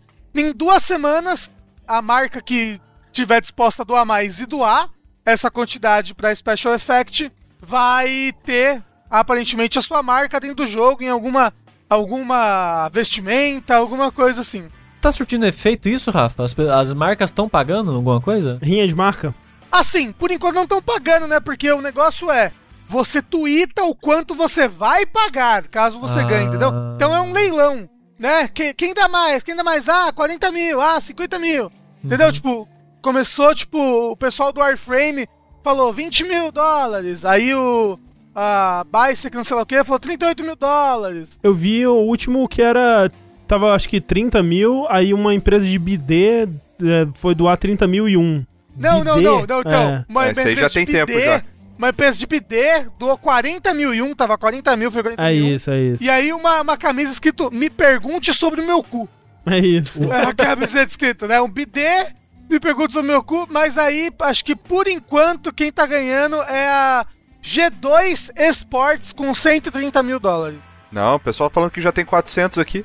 Então, é, porque isso só tinham. é, eu tô vendo notícia que só tinham passado dois dias, Hum. né? E a. Isso Então aí vai- atualiza a vai- gente aí, Rick. Como é que É, tá? então, vai, vai fechar, vai fechar em duas semanas, né? Então É, não sei Rafa- quanto tá o mais alto agora. O chat tá falando que atualmente é 400 mil 400 mil de quem? da empresa de BD.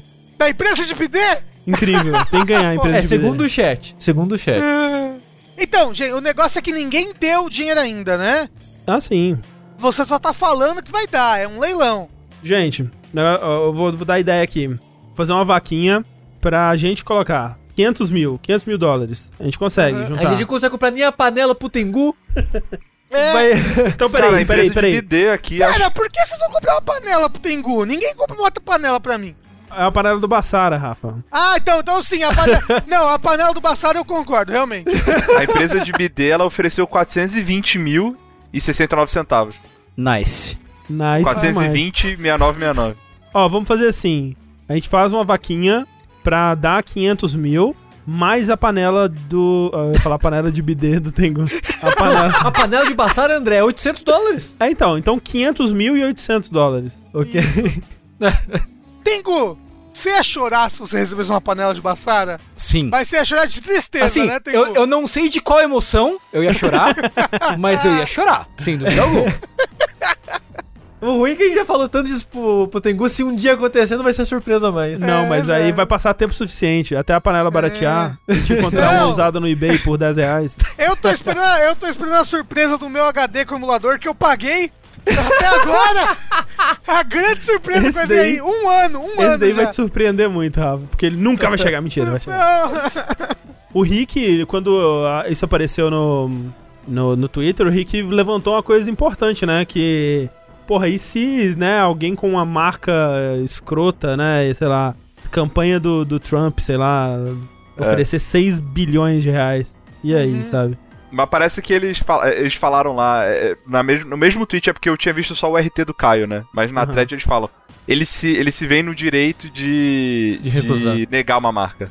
É, eles vão, é, tipo, eles vão ver o que, que é a marca e se eles não concordarem, eles vão pra próxima, sabe? E aí Exato, que eles só. É, provavelmente eles não vão nem falar, né? Tipo, Aham. pra você ver quem que tá ganhando, tem que olhar, acho que o perfil lá do Fall Guys e ver qual foi o último que ele falou. Ah, esse aqui que tá ganhando, esse aqui que tá sei, ganhando. sei.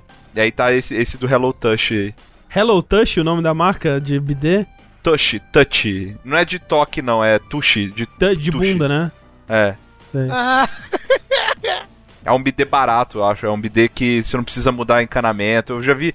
Tem propaganda dele no My Brother, My Brother and Me, eu acho. Ou no, no, no Ah. Giant Bomb. Um deles trocar essas cadeiras gamer por um. Porra, coloca um bidê em cada uma dessas cadeiras gamer. imagi- imagina a gente gravando vértice e recebendo jatinho de água no cu. Que gostoso. Bom demais. Aí já tá pronto pra falar merda. Isso. É.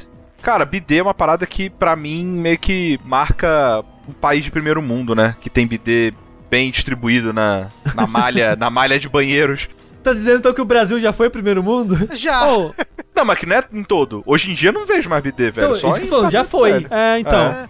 A minha avó tem um bidê. Em Coronel Fabriciano, todas as casas de familiares tinham bidê. E na, inclusive na minha. Só que eu nunca fui ensinado a usar o bidê. O É, sei se nem já eu. tá suja, não era? É, colocava, tipo, ficava todo empoeirado, todo esquisito lá, assim, ninguém nunca usava. E, eu, e depois que eu fui aprender as maravilhas de um bidê, eu pensei, caralho, por quê? A pessoa tem a porra do bidê e não usa. É, a parada que eu só usei bidê uma vez na vida, quando eu era criança, porque eu perguntei que porra é essa, que isso aqui que ninguém fala que isso existe. Aí falaram, aí pra isso. Aí, sei lá, me ensinaram a usar, eu usei uma vez e não gostei quando eu era criança. Porque eu fiquei, nossa, tô com o cu molhado, que merda. E agora que eu tô com o cu molhado? Cê- cê- ele diminui fazer? o uso de papel. Você usa o bidê É. pra dar aquela limpada boa, e aí você pega o papel e dá aquela enxugadinha. Mas você tá gastando papel do mesmo jeito. Não, mas não tanto quanto, pô. Mas eu cago pedra, Rick, eu não, o papel não sai nada. Você caga, você dá uma sopro e vai. Pronto, Sai um pocinho assim, né? O sushi ele caga pó. De tanto tempo que passa dentro, vai- sai.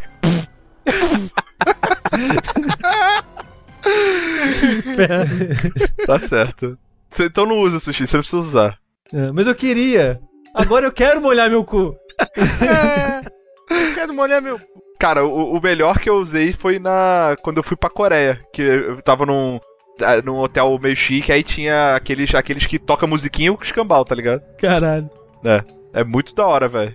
Impressionante. Então tá, então a vaquinha pra 500 mil pro jogabilidade aparecer no Fall Guys, mais 800 pro.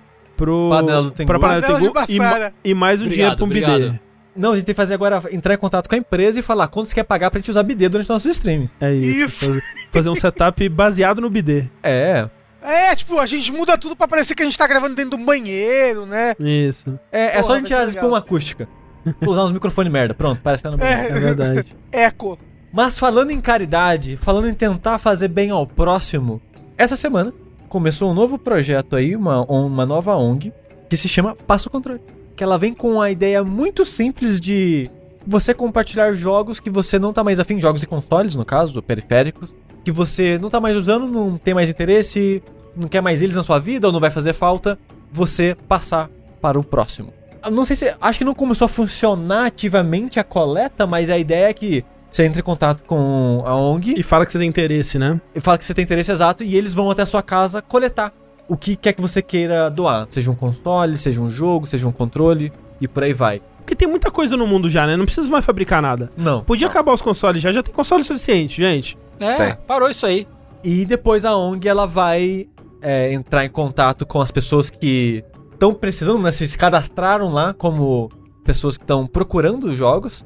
E ela vai, né, vai fazer a divisão de acordo com a maneira que ela achar melhor. Eu não sei exatamente como vai funcionar essa divisão. Ó, o Mick Jagger do Dota, ele disse que queria doar jogos da Steam, é verdade. Eu Porra, também. Caralho. se um dia essas lojas virtuais permitirem dar de presente jogos da sua biblioteca, isso seria uma boa também. Cara, a PS4 não permite nem comprar pra outra conta, É. quem dirá dar É, o jogo sim. pra outra conta. Mas, Sushi, se eu tenho joguinhos em casa e eu quero contribuir com essa ONG, que- onde, onde que eu vou? O nome é muito bom, né? Passe o controle.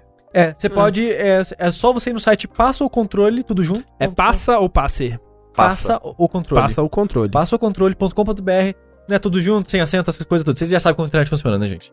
É, é só ir lá no site e preencher as coisinhas. Da hora isso aí. É muito legal. Interessante. Tomara que funcione, tomara que tenha bastante gente interessada em Sim. Distribuir. Eu tava vendo hoje aqui um- umas coisinhas minhas que eu. Tem, tem uns, uns, uns cartuchos de Super Nintendo aqui, Sushi? Você vai passar pra frente. Talvez. Vamos pensar Mas nisso quem tem Super Nintendo hoje pra jogar? Ué, mas alguém vai dar um Super Nintendo, ué. ué. Ué. Ora é essa. Se ninguém invadir minha casa e roubar meu PlayStation 4, quando eu comprar um PlayStation 5, eu dou meu PlayStation 4. É isso. É. Inclusive, tem três Super Nintendo aqui nessa casa. Tem que achar eles. Dois deles funcionam. Olha aí. Será que ainda funciona? É. A gente não usou mais o Frame Master, a gente não sabe se nenhum console antigo aqui É funciona. verdade, tem que ver isso Tem aí. três, mas só dois funciona? É, então, um é o que. Tem até no. no naquele. é, realidade que a gente lançou no Jogability Day, que o- ele vai. Ele vai destruindo o jogo enquanto ele joga. Tipo, o jogo vai Caralho. se desfazendo enquanto a gente vai jogando ele. É, A memória tá meio zoada, o jogo ele vai ficando estranho pra cacete. É muito estranho, muito estranho. Al- Alguma coisa ali na leitura do, do, Da do ROM. chip da ROM. E os outros dois estão ok. Os outros dois estão ok. Estão ok. É, é tipo, é tipo uma roleta russa. É. É, mas colecionar console antigo hoje em dia é isso. Eletrônico velho é tudo isso mesmo. mano. Não, mas o meu ponto é ser dois, três e uma criança vai ficar triste. É Caralho. Bom, pelo menos vai dar pra brincar com o botãozinho ali. Não, mentira, eu vou, eu vou ver qual que não. O que não funciona, quem sabe um dia eu encontrei alguém pra consertar ele e aí ele funciona. É verdade. Eu tentei fazer isso uma época, mas é muito difícil, né? Você tem que levar o console na pessoa, a pessoa não vai na sua casa pra consertar ele. Difícil isso daí. Não tem Get Ninja de console Não antigo. tem. né? Foda. Vou criar a categoria no Get Ninja de retrô. Mas então, pra fechar aqui com notícias mais felizes, né? Mais alegres, mais esperançosas para o futuro. é, notícias da SEGA. No vértice de notícias passado, nós fechamos também com a notícia da SEGA, mas uma não tão boa assim. Que era que a dona SEGA estava fechando um de seus arcades icônicos no Japão, né? E isso é porque realmente o, o primeiro. Esse começo de ano pra SEGA foi muito difícil, né? O, o Q1 deles, assim, não, não, não, não deu muito certo, assim, lucrativamente falando. E na verdade a única. A única divisão da SEGA que deu certo foi na parte de publisher de, de jogos, né? A parte especificamente de, de vender jogos. Né? Porque ela tem muitas outras divisões aí. Chupa patinco. É, Patinco, arcade, provavelmente deve ter uns clubes de saúde aí, que nem a Konami Tem também. uns jogos de PC, de estratégia lá e tal. né? Ah, mas isso aí também deve entra. ter se ferrado com Covid, né? É, total. É, sim, total, né? Tudo isso que depende da, da presença das pessoas deu, deu só prejuízo. Mas por outro lado, e também por causa do Covid, a divisão de videogames, ela vendeu 13 milhões de jogos, né? É, ao longo desse período, o que é um aumento de 100% em relação ao ano passado. Ela vendeu o dobro. É tudo de Persona no PC. É, e, e aí que tá. Uma das surpresas da SEGA, que não deveria ser uma surpresa da SEGA, pelo amor de Deus, é que o lançamento de Persona no PC foi uma grande parte desse, né, de- desse sucesso. E surpreendeu muito eles. Eles não esperavam que fosse vender eh, tanto assim, né? O que demonstra que eles estão completamente desconectados Da base, realidade, é. da realidade. E, e isso, o sucesso de Persona, eh, esse porte pra PC do, de um jogo antigo, né, de PlayStation 2, tá incentivando eles. Eles disseram na, na call com os investidores que pro futuro eles vão investir agressivamente em portar mais jogos antigos para o PC. Ou seja, ele vai chegar nos caras e falar: Bota essa porra, filho da puta! Pega o dinheiro, bate. Mas eu não, eu não vejo minha família faz cinco anos. Porta! Literalmente, porta, pá! Porra, isso é legal. Agora eu quero saber o que que. Que jogo antigo que está hoje nas mãos da SEGA você quer no PC? Todos os Shin Megami Tensei. Toda a série Megami Tensei em inglês. Na... Traduzir, né? Tudo. Manda o tia- Imagina. a equipe do Yakuza Tudo. traduzir. Que delícia. Hum. É, a equipe, o, parte da tradução do Yakuza é do Persona 5, personal. Olha aí. Tem alguns dubladores ali que participaram das duas coisas. Então já estão acostumados com os demônios. Pô, trazer umas coisas do, do Saturno, assim. Porra, os né? Burning Ranger. O Billy Hatcher e o Giant Egg, que acho que é GameCube já, né? no Um caso. Silver. Um, um Radiant Silver Gun. Porra. Trazer um, um, um Sonic.